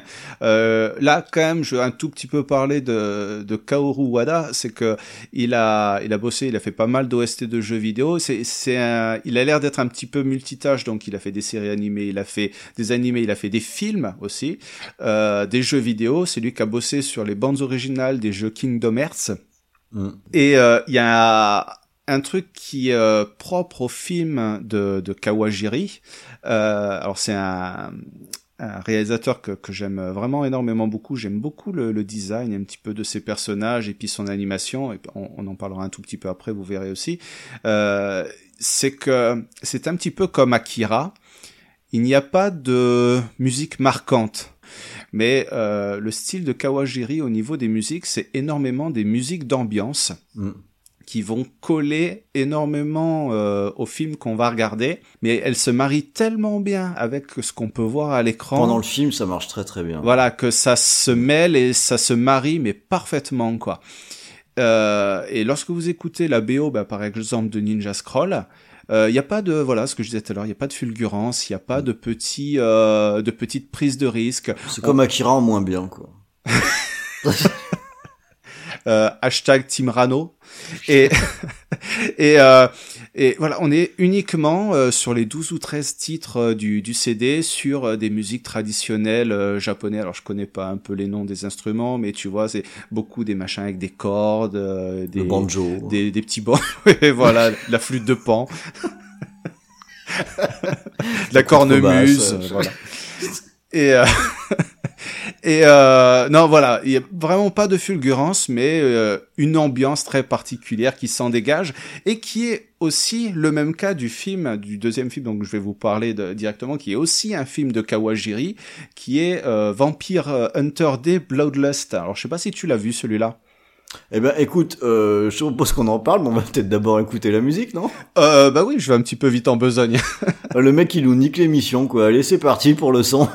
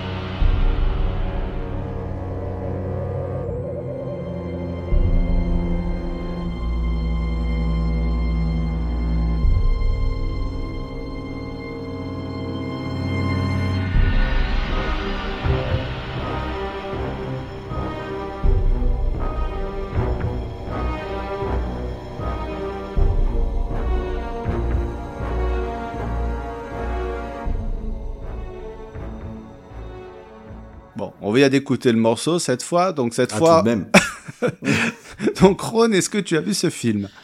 Alors, je pense que oui, mais je suis pas très sûr. J'ai vu un film euh, Vampire Hunter. J'ai beaucoup de mal à situer quand quand c'était, mais je vais te faire un aveu. J'avais pas trop aimé.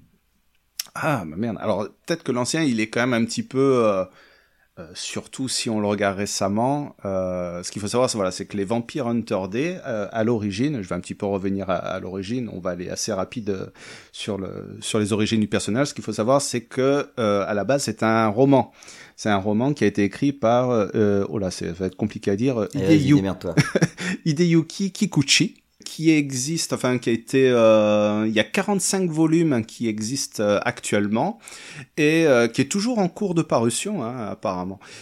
Si vous regardez un petit peu des images sur internet, vous pouvez voir que c'est un roman, mais il y a énormément d'illustrations à l'intérieur du bouquin et des illustrations qui ont servi justement de base pour créer donc une première version euh, d'un film Vamp- Vampire Hunter D qui a été réalisé en 1985. Mais moi, je vais vous parler plus de celle qui m'a marqué. Donc après, c'est peut-être celle que tu as vue, celle de 85. Euh, mais celle qui m'a marqué, donc c'est encore une fois euh, Kawajiri qui qui l'a réalisé donc en 2000. Donc il s'appelle Vampire Hunter D Bloodlust. Et pareil, c'est qui est un film que mais voilà, j'adore, qui qui a plusieurs influences. Donc on est effectivement dans le, le film d'horreur, on Mhm. est dans le film romantique, on est dans le western, on est dans le film de sabre, mais tout se complète parfait, parfaitement quoi. Euh, mais c'est un formidable le film de vampire qui qui va euh, j'allais dire presque à 100 à l'heure quoi. Et qui euh, n'en oublie pas le background du personnage parce que ça nous parle ça ressemble un petit peu au scénario de Blade. Je sais pas si tu vois. Ouais, ouais, ouais. C'est-à-dire que les, vampires existent toujours sur Terre, mais sont en plus petit nombre. Et euh, si tu veux, tu as des, euh, vampires, des super vampires, etc. Et puis bah, pour euh, lutter contre eux, on a ce qu'ils appellent, enfin c'est des chasseurs de vampires, ils ont un nom assez spécifique. Et voilà, ils sont là, donc ce sont des mi-humains, mi-vampires, en fait, c'est souvent... voilà, une, une humaine qui a fait crac-crac avec un vampire, si vous voyez ce que je veux dire et, euh, et qui vont euh, lutter contre euh, bah, justement les, les, ces buveurs de sang. Et un petit peu à la manière du film dont je vous parlais avant, Ninja Scroll, la musique c'est pareil une histoire d'ambiance. Mm. Voilà. Ça, ça me fait penser un peu au jeu Castlevania. Ouais, c'est ça, mais un petit peu exactement, ouais, Mm. euh, tout à fait. Euh, ce qu'il faut savoir, c'est que l'OST elle a été composée par par un Italien, Marco D'Ambrosio, euh, qui a fait pas mal de films internationaux. C'est quasiment son seul animé. Euh, le titre que vous avez écouté euh, avant que, je parle plus de, de l'animé, c'est un thème centré sur une bande de chasseurs de vampires annexes, une bande de mercenaires qui font leur boulot de leur côté. Et voilà, peu de thèmes marquants quand même dans le, je vous disais, dans l'animé, mais voilà, on va retrouver quelques quelques petits morceaux sympas, style par exemple, il y a de l'opéra. Euh, tu sais, il y a un petit peu cet aspect Ouais, rom- quelques petites envolées comme ça de temps en temps. voilà, il y a Mm. c'est cet aspect romantique, tu sais, du vampire où Mm. euh, voilà, euh, on va présenter son château, l'immensité de son château, les magnifiques pièces, et puis on va mettre une musique euh, un petit peu inquiétante, un mélange d'opéra et quelque chose qui fout un peu les chocottes. Donc, donc voilà, Vampire Hunter D Bloodlust, bien sûr que je, je vous le conseille. Et puis on va enchaîner directement par un, autre, film, toi une autre film de ta sélection, Rhône, et je suis bien content d'en parler, quoi. Enfin, de te reprendre dessus.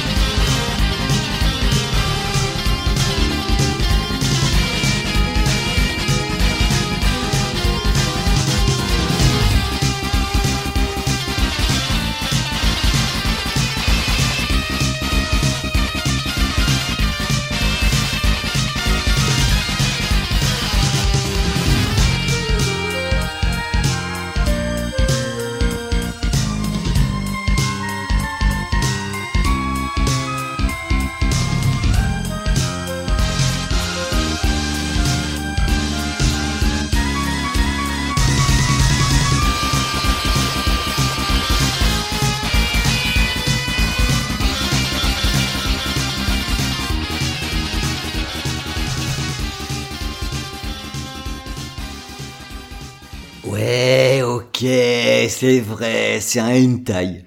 Alors voilà, on dit de moi, oui, alors Rano, il a joué dans les Jackie Michel. Ah oui, Arnaud, on l'appelle Baobab d'Aix-en-Provence. Ah oui, alors machin, on me gaze dessus. Bon, allez, d'accord, ok. Euh, mais euh, alors Jackie Michel, je vous le rassure, hein, c'est pas vrai. Le Baobab d'Aix-en-Provence, euh, ça reste secret. C'est ce qui se dit en tout C'est ce qui se dit, c'est la rumeur. Euh, mais voilà, mais je suis bien content que tu aies choisi ça parce que maintenant, je vais pouvoir un petit peu te gazer. Monsieur Alors- choisit un hentai, bravo. Voilà, je comprends parce que alors au début il était pas du tout dans ma sélection et quand j'ai su que c'était pas avec Creepers mais avec toi que j'allais faire l'émission, je me suis dit il faut bien que je te rende un hommage à un moment donné. Un hommage tentaculaire. voilà, c'est ça. Donc euh, j'ai passé un morceau qui vient de The Legend of Overfriend. Alors ça a un autre nom japonais mais que je j'ignore. Voilà. Alors oui, ce- pour euh, ceux qui, comme moi, ne connaissaient pas ce titre, mais connaissent le nom japonais, c'est Urosukidoji. Voilà. Alors merci d'être tombé dans mon piège hein, parce que toi par contre tu connais le titre japonais de ce hentai. Ah, euh, non, je l'ai lu sur euh, Wikipédia, là, Ouais, juste. ouais, bien sûr, bien sûr. Alors, euh, oui, alors je m'étais dit, ce serait peut-être pas mal quand même, ça fait partie aussi des mangas. euh, qu'on trouve un représentant de, de ce style-là, euh, et il s'avère que celui-ci c'est le seul que j'ai jamais vu. Donc euh, quand je disais en début d'émission que je m'y connaissais pas forcément beaucoup, alors en hentai j'y connais carrément que dalle. Euh, celui-ci, je l'ai vu et j'ai même vraiment voulu le voir parce que j'avais vu euh, lu un article sur ce film, peut-être dans Mad Movies ou l'écran fantastique, hein, je me rappelle plus, mais j'avais été euh, assez interpellé par euh, par une image en fait avec donc un graphisme assez agressif, hein, le, trait est assez agressif hein, dans ce dessin animé. Euh, et cette image dans, dans cet article, c'était un démon qui tringlait euh, une. On ne sait pas si la, la, la dame était consentante ou pas. Je trouvais que l'image, elle était quand même assez assez intrigante. Et je me suis dit donc, euh, bah, je vais quand même regarder à quoi ça ressemble ce truc-là, parce qu'en plus l'article parlait de de bites tentaculaires, de trucs comme ça. Je me suis dit, il y a peut-être moyen de se marrer avec ce truc-là. Ah, C'est un truc très présent quand même dans la, la culture japonaise. Ouais, hein, c'est le- ça. Alors, je me suis dit, je vais quand même le regarder. Alors, euh, je l'ai vu. Euh, pour résumer l'histoire, moi, je la résumerais cette histoire par dire, c'est l'histoire d'un démon pervers qui a une grosse bite. euh, J'ai l'impression que ça, ça englobe bien le concept. Pour tout dire, voilà, c'est pas pour rien que c'est le seul que j'ai vu. J'ai été partagé entre plusieurs sensations quand je l'ai regardé, parce que il y a des moments, franchement, ça fait plutôt rire, quoi. Parce que le, c'est vrai, il y a des tentacules. Il y a des espèces de bites géantes qui pètent les villes et tout. Enfin, c'est, c'est quand même, c'est quand même assez drôle, faut bien reconnaître. Euh, le, il y a, y a quelques scènes qui sont même assez fun. Hein. Il y a du spectacle à l'e- à l'écran, l'air de rien, et c'est plutôt bien foutu en plus. Mais quelque part, moi, je peux pas m'empêcher d'avoir été un peu, un peu gêné en regardant, en regardant ça. Alors là, je vais faire mon moment politiquement correct, mais parce que j'ai été gêné en le voyant. Euh, on a quand même un traitement où les femmes, c'est un peu des... Des choses, quoi. Voilà, des choses, des esclaves. Et le pire de tout, ce qui me dérange vraiment, vraiment, c'est que c'est un peu... Elles savent pas encore que c'est bon pour elles, alors on va insister, les obliger, et à la fin, elles vont trouver ça cool. Ouais. Alors je moi, vois ça- le, le genre, ouais. Très honnêtement, ça me dérange. Voilà. Je, j'ai pourtant pas beaucoup de tabous, hein, sinon je ferais pas VHS et canapé. Alors, j'ai pas Euh. vu euh, beaucoup de, de hentai, mais alors euh, euh, après, est-ce que c'est pas aussi un truc pareil de de fantasme ou pareil de la Ah, culture japonaise? Tu sais cette rien, idée ouais. de, de soumission et de Je sais pas. de se rendre à autrui, tu vois? J'ai pas la réponse parce que voilà, du coup, j'en ai vu un et ça m'a pas donné envie de, de, voir autre chose. De ce que j'ai compris, c'est quand même un code qui est répété assez régulièrement et que j'ai pas spécialement envie de recroiser, donc ça m'a ça m'a un peu calmé. Autant le côté délire des bites géantes dans tous les sens me fait bien rire, surtout du fait que c'est traité très premier degré, quoi. Euh, là, là, ça me, ça me distrait franchement, mais tout ne m'amuse pas là-dedans, donc j'ai quand même quelques petites limites, on va dire, par rapport à ça. Je sais plus, c'est érotique bien poussé ou est-ce que c'est porno? Je m'en souviens plus, je l'avais déjà vu il y a longtemps. Ah, c'est quand même bien porno, hein. T'as de la bonne vieille bitasse, hein. euh, Donc, euh, le, alors moi, je, l'ai- je l'ai vu il y a longtemps aussi, mais ça, ça, ça y allait franchement, hein. Quand ça tringle, ça tringle, quoi. Par contre, euh, voilà, j'ai j'ai quand même jeté une oreille dessus. Et, et il se trouve que le son de, de ce film correspond à une partie dans ce qu'on peut entendre aussi dans les mangas et que moi j'aime plutôt bien et que j'appellerais la zik un peu cheap. Rock FM. Et ça, c'est exactement parce que pour moi, c'est la musique qu'on entend dans les jeux Sega.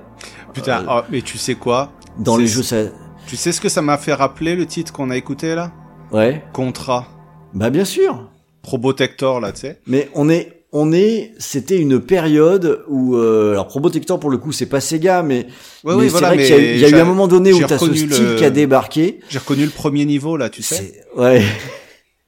Et, et euh, Sega s'en est fait une spécialité pendant des années de nous balancer cette espèce de rock FM là, où euh, tout le monde va peut-être pas être d'accord avec moi, mais moi j'aime bien. On- évidemment c'est cheap, évidemment on peut, personne n'ira dire que c'est de la grande musique, mais l'air de rien je trouve que ça fonctionne.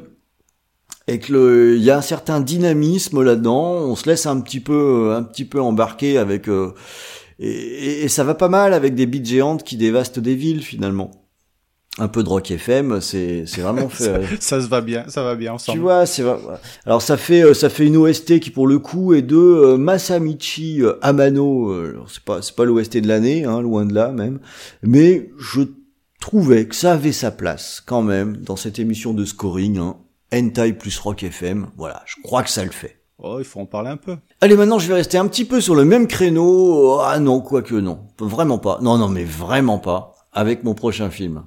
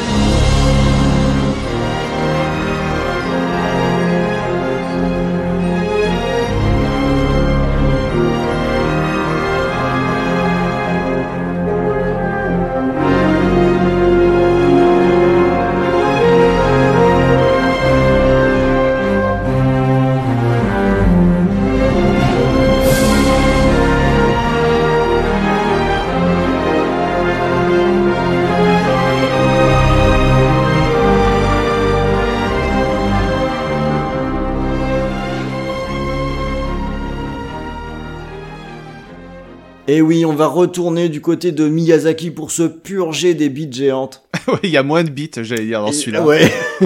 Avec Princesse Mononoke, sorti en 1997. Et au moment où je commence à prendre la parole et que je regarde le conducteur, je m'aperçois que j'ai complètement merdé dans mon copier-coller, ce qui fait que je n'ai aucune note.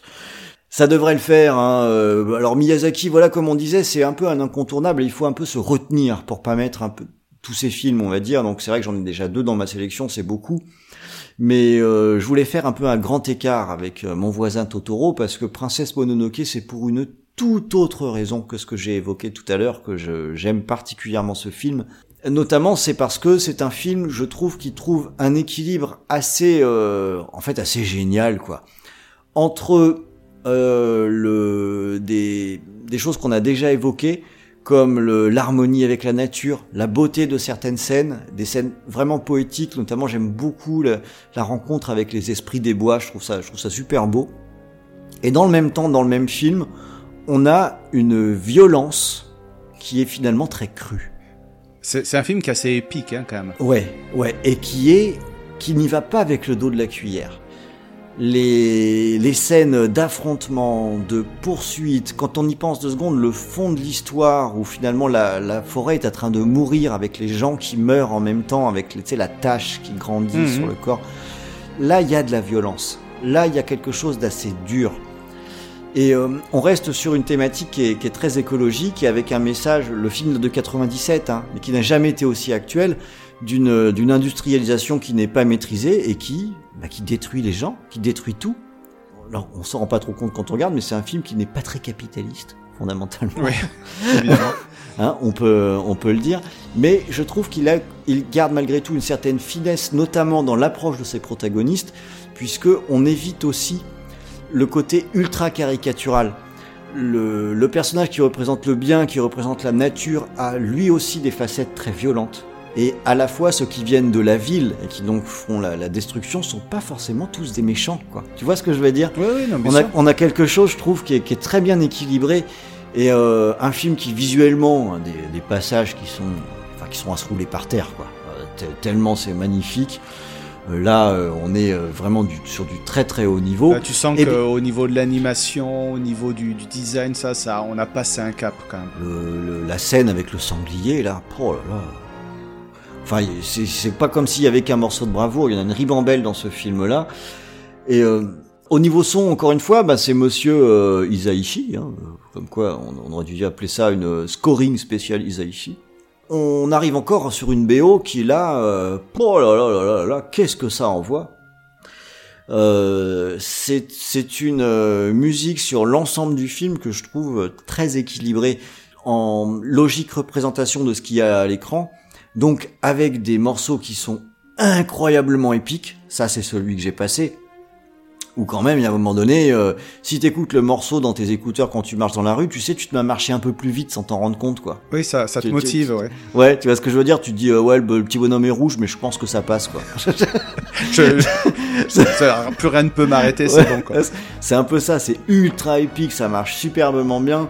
Et dans l'OST, il y a aussi des passages qui sont plus calmes, plus dramatiques, et qui, qui eux sont, sont, sont très beaux, qui sont très prenants. Et quand, on écoute dans l'en- l'ensemble, c'est le genre d'OST dans, dans laquelle on peut se plonger, où on se remémore le film ou pas. C'est même pas indispensable, mais où on va passer par euh, différents spectres dans, dans, l'émotion euh, auditive. Donc euh, c'est une BO que je trouve très très bien équilibré. C'est un de ses, meilleurs travaux, je pense. Enfin, Princesse Mononoke, là pour le coup, il est très très haut dans ma hiérarchie Miyazaki. C'est un film que j'adore, quoi. C'est pas je- pour rien que c'est les deux là que j'ai sélectionné, euh, Totoro et Mononoke, parce que je les mets vraiment à deux côtés assez extrêmes du spectre. Oui, t'as un affect particulier pour l'un et l'autre, quoi. Oui, moi je connaissais déjà euh, du Miyazaki, mais avec un côté plus euh, euh, mignon, gentil, tu vois? Oui, et, et Mononoke, je m'attendais pas forcément à ça. Donc en plus, ça m'a surpris et j'aime bien être surpris quand je regarde quelque chose. Allez, bah, j'en ai terminé avec euh, Monsieur Miyazaki. Moi, je lui fous la paix. J'arrête avec Miyazaki. Je trouve qu'on en a largement assez parlé dans cette émission. J'espère qu'on reviendra plus du tout dessus parce que Ah, ce serait ah. un peu un scandale. On verra. Euh, et du coup, je te laisse la parole pour un film que je, je ne connaissais pas euh, et qui m'a l'air d'être un sacré ovni. En tout cas, ma curiosité a été sérieusement aiguisée.「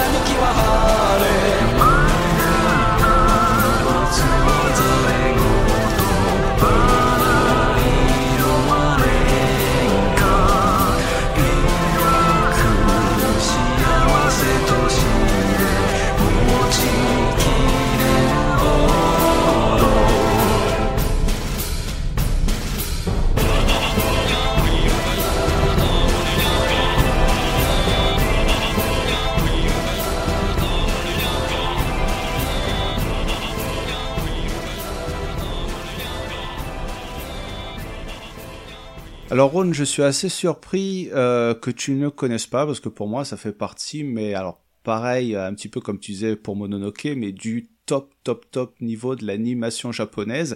Et je On serais même tout- on peut pas tout savoir non plus. Hein. Ah mais mais quand même, hein, je me dis avec Bah. l'expérience, on a une connaissance, mais alors illimitée, astronomique, euh, cinématographique, euh, mais bon, apparemment, euh, voilà. Bon, non, après, je te le conseille. Voilà, vous avez écouté le thème. Euh, alors, c'est- un des thèmes principaux du film Paprika de Satoshi Kon.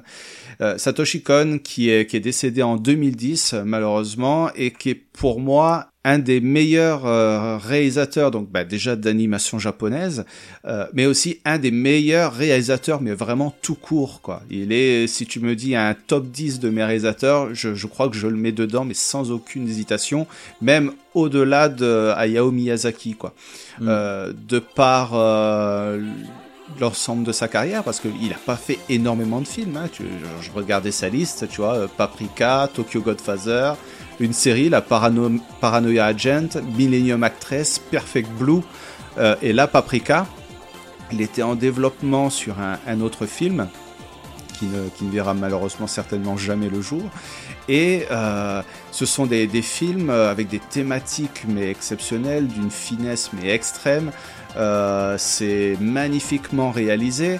Il y a beaucoup de réalisateurs contemporains qui s'inspirent de son travail. Donc, euh, par exemple, ben, Christopher Nolan pour euh, Paprika ou Darren Aronofsky euh, pour Perfect Blue, par exemple.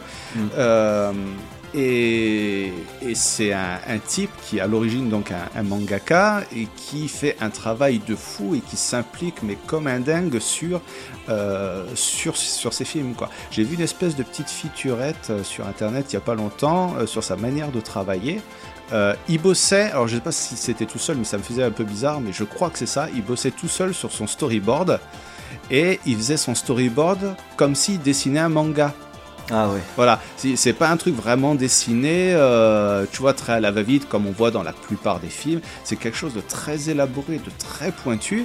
T'as un travail de fond qui est fait dessus, et justement sur cette petite figu- featurette, tu le voyais en train de dessiner, et il disait, euh, bon, bah là j'en suis à peu près à la moitié du film, euh, ça fait six mois que je suis dessus. Mm. Oh putain, d'accord, six mois sur le storyboard lui-même, à faire tous les détails, les machins, tu sais, à se rapprocher vraiment de la feuille. C'est vraiment un travail de dingue. Et Paprika, c'est justement un, un film qui est d'une subtilité étonnante. Alors, on parle un petit peu, alors, euh, si toi ça t'évoque quelque chose, mais on est vraiment un petit peu dans l'histoire d'Inception, justement. hein. Euh, Il y a une espèce de société japonaise qui a inventé euh, des espèces de petits capteurs qui permettent euh, de s'immiscer à l'intérieur des rêves des gens et de les aider à se, euh, se soigner, euh, comment on va dire, psychologiquement, pour qu'ils se sentent psychologiquement mieux, parce que voilà, c'est souvent des gens qui font des cauchemars, voilà, etc. Un jour, ces petits émetteurs, ce qu'ils appellent des, des sémini, là, ils ont été volés euh, par, par on ne sait pas qui, voilà, on va le découvrir à la fin de l'histoire. Il y a cette chose étonnante dans le film, c'est que nous, en tant que spectateurs, on va partir crescendo dans un état d'esprit où on ne va plus arriver à faire la différence au bout d'un moment entre ce qui est réel et ce qui ne l'est, et ce qui ne l'est plus.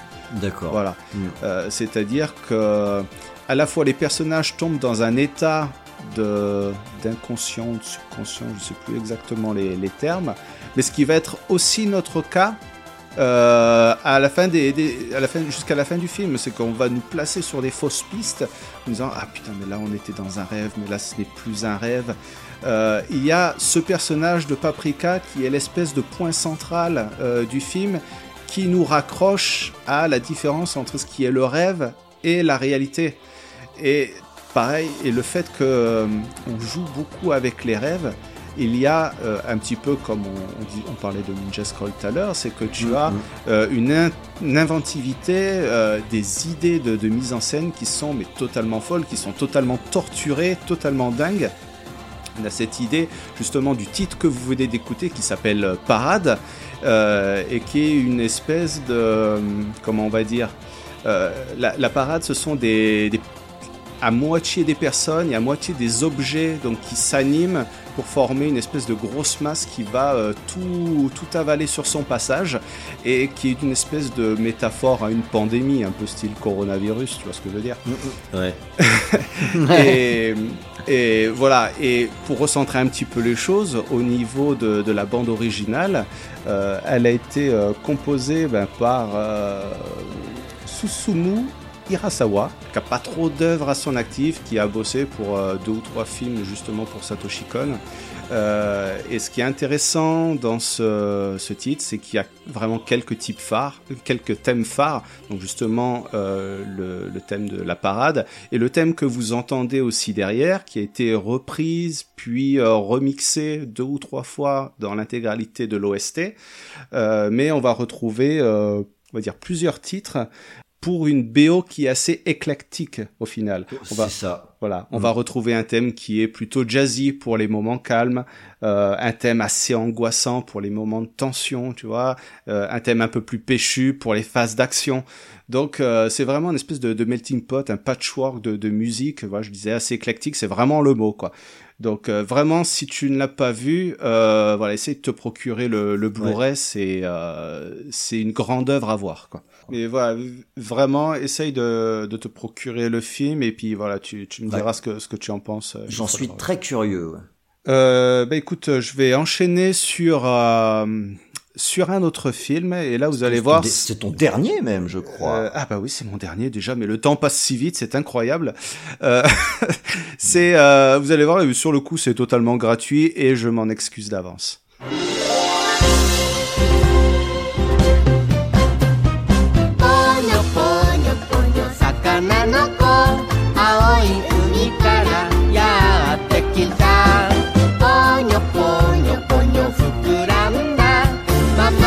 お腹の女の子。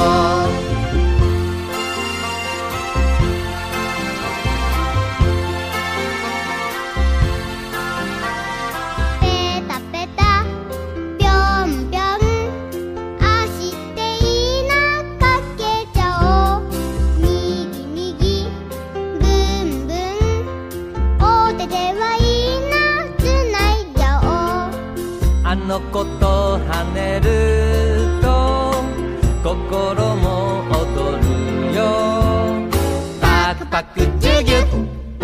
パクパクチュギュあの子が大好き。真っ赤っかのぽにょぽにょぽにょ魚の子。青い海からやってきた。ぽにょぽにょぽにょ膨らんだ。まん丸お腹の女の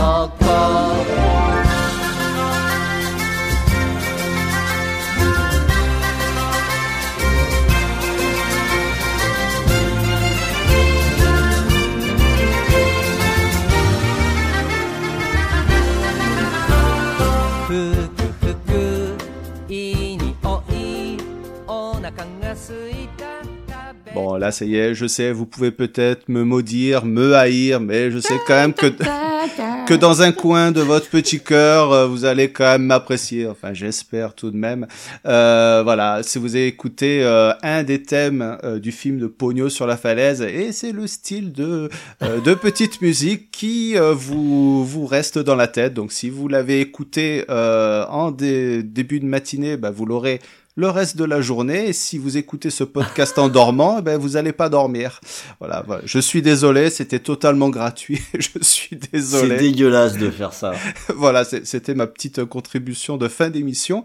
Euh, voilà, après plus sérieusement, euh, Pogno sur la falaise, donc hop, encore une fois un film d'Ayao Miyazaki. Encore Encore Euh, Avec une bande originale de Joe, Isa- Joe enfin j'espère que je le dis bien. toujours pas- Encore Encore Comme quoi il y a toujours ces noms qui reviennent, qui sont incontournables. Pareil, c'est un, un, un dessin animé euh, qui est peut-être pas le meilleur, on va dire, euh, de tout Miyazaki, mais qui me touche particulièrement parce qu'il y a cet aspect naïf. Euh, Il y a cet aspect naïf qui, me- qui me touche particulièrement. Ouais, Euh, c'est mignon. on, voilà, on est sur une relecture du mythe de la petite sirène, euh, où il y a cette espèce de petite amourette entre ces, ces, deux petits enfants qui vont apprendre à se connaître et qui ne pourront plus se quitter euh, jusqu'à la fin du, du film. Peut-être que dans ce film-là, l'aspect préservation de la nature, elle est un petit peu grossière comparée à, à d'autres films qu'il y a eu précédemment, comme bah, par exemple Princesse Mononoke. Là, on voit qu'il y a des déchets dans la mer, il y a des machins, etc. La mer se rebelle. Bon, c'est voilà, on, en pense ce qu'on en pense, mais voilà, j'aime euh, énormément ce, dessin animé pour euh, toute cette euh, passation de, de génération aussi. Je pense que c'est pas anodin du fait que dans le film, l'école maternelle se retrouve à côté du de là où La vivent des, la maison de retraite. Maison de retraite, c'est le lien entre les générations. C'est le lien des, des, des générations. Voilà, j'aime énormément aussi la patte graphique qui était donnée à, à ce film. Euh, les plans, surtout les plans de verdure, les plans d'extérieur, avec ce petit côté pastel, là, ça donne un petit cachet au film que que j'apprécie énormément. Et autre chose que j'apprécie énormément, c'est la BO de ce film. Donc bah, ce titre hein, qui est assez pareil, un peu naïf comme l'esprit du film, mais aussi euh, l'ambiance générale. Euh, Bonne humeur. Hein. de bonne humeur, voilà, il y a Bonne même euh, il y a même une espèce de reprise, un, un espèce du sample, tu sais, de la chevauchée des, des Valkyries là de, de Wagner. voilà, il y a il y a d'excellentes musiques, des, des thèmes qui sont euh, vraiment mais qui vous- qui collent bien euh, au film et comme tu le dis, qui qui qui sont naïfs, qui sont agréables à écouter. Donc Moi, je trouve ça, je trouve que ça met la patate. ouais, voilà. Le- ça me fait penser aux musiques qu'il y a dans les jeux Beautiful Katamari. Euh, que- qui sont des jeux qui sont ce qu'ils sont, mais qui ont des, des, des BO comme ça qui sont. euh, qui sont enjoués qui- quoi. Ouais, qui sont survoltés, qui te foutent la banane, qui te donnent envie de sourire. Et le là, cette euh, BO, c'est ça. Ça ressemble bien sûr à des chansons pour enfants, et ça l'est d'ailleurs. Alors ça pas que pas que ça, il faut savoir que la non, musique mais- d'intro, on a une musique d'opérette un petit peu par exemple. Ouais, mais la, la tonalité globale, c'est quand même là, on est sur quelque chose qui, je pense, est tout de même plus enfantin. Mais je dis pas ça de façon comme si c'était une critique. Ah oui, non non, mais bien sûr. Tu vois. Et ça va le- bien avec l'ambiance du film, quoi. Oui. Et j'ai euh, j'ai l'espèce de dicton qui est de dire que si ça te reste dans la tête, c'est que c'est bien. Ouais, Voilà. je suis bien d'accord. Et là, ton petit euh, pogno pogno euh, à la con, là, on va en bouffer pendant une semaine, là, maintenant. Pogno, pogno. Je crois que ma femme me maudit depuis qu'elle a vu ce film. Ouais, Elle me dit tu me chantes plus jamais la chanson, c'est impossible. Eh ben écoute, on arrive quasiment au terme de, de cette émission. Il reste encore euh, un titre bah, bah, pour un film bah, qui est très très intéressant et dont tu vas nous parler.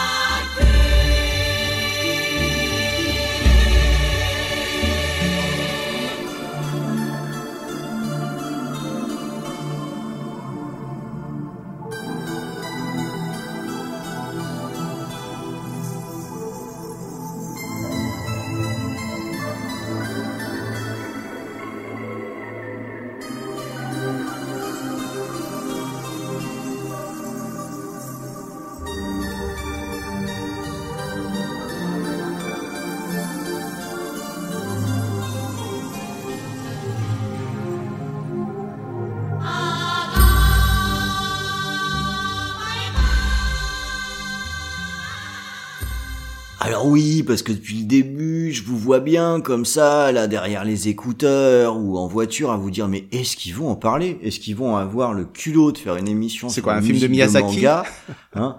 Non, moi je suis pas du genre à faire des tas de films de Miyazaki. Moi, je- j'en fais que deux. mais mais oui, oui, je ne voyais pas comment on pouvait éviter dans une émission qui s'appelle Scoring de passer euh, cette musique de Ghost in the Shell. On est avec un euh, déjà à cause du film, commençons par là, hein, sorti en 97 en France, donc voilà au moment où on commençait à voir arriver aussi de- des mangas de façon peut-être un peu plus régulière. Et le là à nouveau, c'est un film que euh, dont j'avais lu j'avais lu le, manga euh, que j'avais beaucoup aimé et j'attendais le film de de pied ferme et qui m'a pas mais déçu un seul instant. Euh, Qui a été une trouve- sorte de mini révolution, hein, j'ai oui. l'impression. mais oui, alors qui euh, reste proche de, du, de de la BD d'origine, mais la, la valeur ajoutée de l'animation là, elle était elle était du- d'une évidence totale parce que on a des plans qui sont euh, tous plus superbes que les autres. Je pense que toute personne qui a vu Ghost in the Shell, euh, rien qu'en prononçant ces mots, voit le, la vitre éclater, tu vois, ou voit le personnage Ouais, se laisser tomber sur le dos, euh, voit le, les doigts qui se multiplient pour taper rapidement sur un clavier, euh, voit l'espèce de robot qui monte sur le mur comme une araignée. Enfin, il y a des idées dans tous les sens, il y a des scènes qui sont complètement folles. Et tu parlais tout à l'heure de, de, de réalisateur génial dans l'absolu. Moi, je trouve que ce film a un niveau de réalisation génial dans l'absolu. C'est pas qu'une question de manga. Ah, je suis bien d'accord. C'est le, il y a des scènes d'action qui sont mais complètement folles, complètement folles. Le, le, le- visuellement, c'est dingo d'un bout à l'autre. Et je voulais terminer aussi sur Ghost in the Shell parce que parfois dans cette émission, j'ai lancé deux trois petites piques qui me voudront des commentaires là. Où euh, moi, je suis pas un fan absolu des mangas. Je trouve qu'il y a à boire et à manger et qu'il y a, je trouve que qualitativement, c'est même, euh, faut vraiment faire un gros tri quoi. Et Ghost in the Shell, c'est tout ce que j'aime dans ce que peut produire de mieux le Japon avec ses caractéristiques propres qu'on ne trouve pas ailleurs. On a un énorme spectacle, un découpage qui est formidable, c'est ciselé, c'est vraiment fantastique à ce niveau-là. Et aussi, tant qu'à faire, on a un sens dans ce qui est présenté sans que ce sens soit forcément lourdingue. On est sur un sujet dont je crois qu'on a même déjà parlé dans l'émission. Fondamentalement, on parle de quoi? On parle du sens de l'âme, de ce que c'est que d'être vraiment quelqu'un de, de, de vivant. Euh, ce qui est pas le truc le plus funky à traiter, mais dans Ghost in the Shell, ça passe parce que c'est pas souligné au marqueur. Il y a aussi le fait que le là, on est allé chercher du côté à nouveau d'une littérature et d'une culture qui n'est pas japonaise à la base. On est allé chercher du côté du cyberpunk que le Japon pille. Mais c'est pas grave, ils ont raison. Euh, vive euh, ce qu'on appelle l'appropriation culturelle ou je sais pas quelle connerie. C'est très bien. Inspirons-nous de ce qui se passe ailleurs.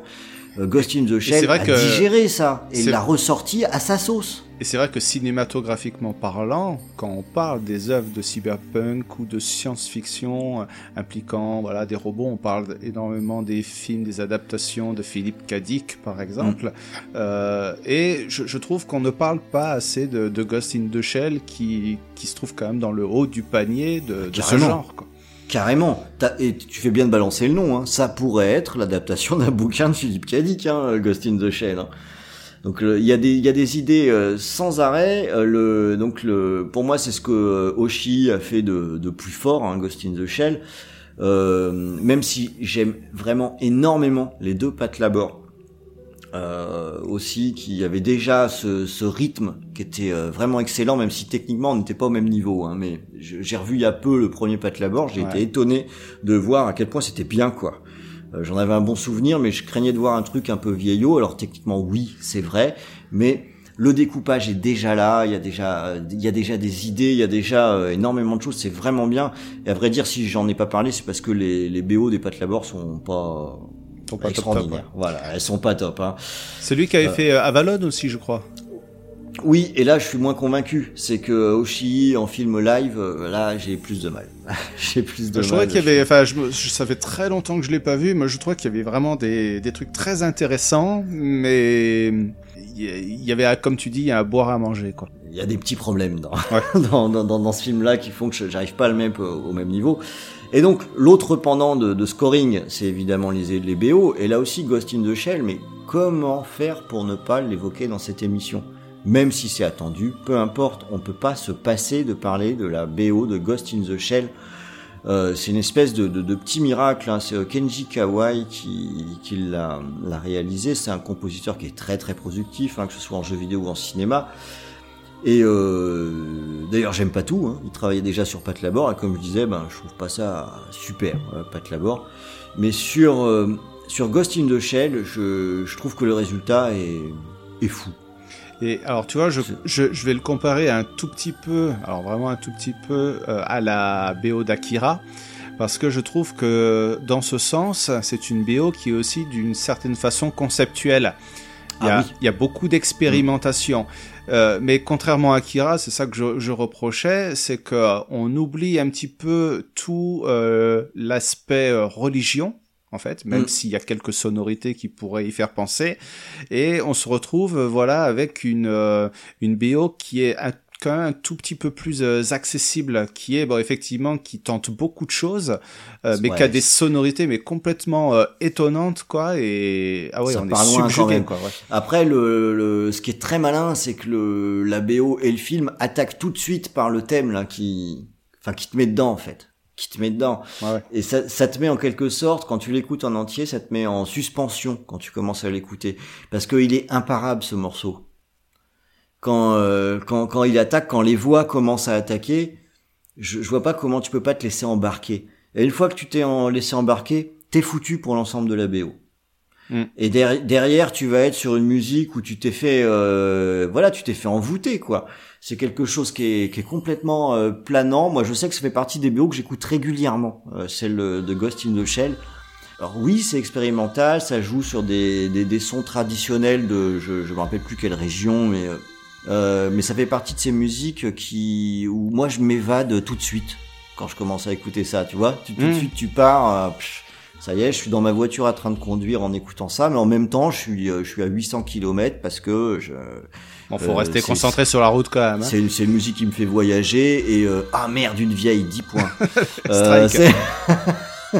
Mais voilà donc euh, je pense que c'est parmi euh, tout ce que j'ai en tout cas ce que j'ai choisi moi de présenter euh, le- la BO de Ghost in the Shell même si c'est un peu une tarte à la crème de dire ça parce que c'était attendu. En attendant ben oui je crois que c'est c'est c'est c'est ce que je préfère c'est ce que je trouve le plus fort. Euh, le film aussi je le trouve étonnant. On va on va passer pudiquement sous silence l'adaptation live. Euh, qui, qui, qui, qui est ni bien ni pas bien, qui a juste aucun intérêt. Ouais, qui est, que Euh, pas comparé à certains trucs, que pas honteux. Mais non, est c'est pas honteux. C'est- Ça n'a juste pas d'intérêt. Voilà, tout à ça n'a juste pas d'intérêt, quoi. C'est tout. Euh, Ce qu'il si faut dire connaissez- aussi de, de Ghost in the Shell, c'est que j'ai pas j'ai pas tout vu, mais c'est devenu une sorte de franchise hein, maintenant. Oui, mais j'ai plus de mal avec le reste. C'est pour ça que je me, je me max vraiment sur le, le premier film. Ça veut pas dire que ce qu'il y a par ailleurs est, est pas bien. Parce que ayant adoré le premier, tu penses que j'ai un peu creusé aussi Ouais. sur ce qu'il y a eu, euh, ce qu'il y a eu par ailleurs. Euh, pour moi, il y a vraiment Ghost in the Shell et le reste. Ça veut pas dire que le reste est pas bien. C'est d'un qualitativement souvent même d'un bon niveau. Mais il n'y a pas cette espèce de... C'est comme dans les films où parfois il y a des petits miracles où tu sais pas pourquoi tout fonctionne. Euh, Ghost in the Shell, c'est ça. Je pense qu'il y avait moyen de se vautrer aussi. Mais tout fonctionne. Voilà, bah écoutez, c'est sur ces bonnes paroles qu'on va clôturer cette émission. J'espère qu'elle vous a été euh, agréable. On a fait ce petit voyage avec... euh, surtout avec ce qu'on connaissait, ce qu'on aimait en fait. Bah, et puis Euh. une et puis une petite note aussi parce qu'on n'a pas assez parlé de Miyazaki. C'est que Netflix euh, commence à sortir les films du studio Ghibli sur sa plateforme à une fréquence de 5 ou 6 films euh, toutes les semaines. Donc vous avez l'occasion de maintenant, si vous êtes abonné à Netflix, de revoir les films du studio Ghibli et de profiter des magnifiques BO dont on a parlé de- depuis le début de l'émission. Absolument, mais c'est une, c'est une excellente remarque. Ma écoute, Rano, ça m'a fait très plaisir de faire cette émission avec toi. Ça me fait du bien déjà de faire une pause avec Creeper, parce que des fois il est un peu chiant. hein. Euh, je, te, je te comprends. ouais. Donc, euh, Bon, enfin, après, maintenant, je suis impatient de le revoir, parce que vu comment tu m'as emmerdé sur Akira, euh, N'oubliez pas, hashtag Team Rano. Allez, bah, on va en rester là pour cette fois-ci. Euh, je vous dis à la prochaine fois, comme d'habitude, restez branchés sur le canal VHS et Canapé. Vous likez, vous partagez, euh, vous y allez à fond. Vous dites à quel point est-ce qu'on n'y connaît rien, est-ce qu'on a dit des conneries ou au contraire qu'on vous a fait découvrir des trucs euh, sympathiques. Et on se retrouve à très bientôt pour une nouvelle émission. À bientôt les amis et salut Rano Ciao, ciao, à bientôt.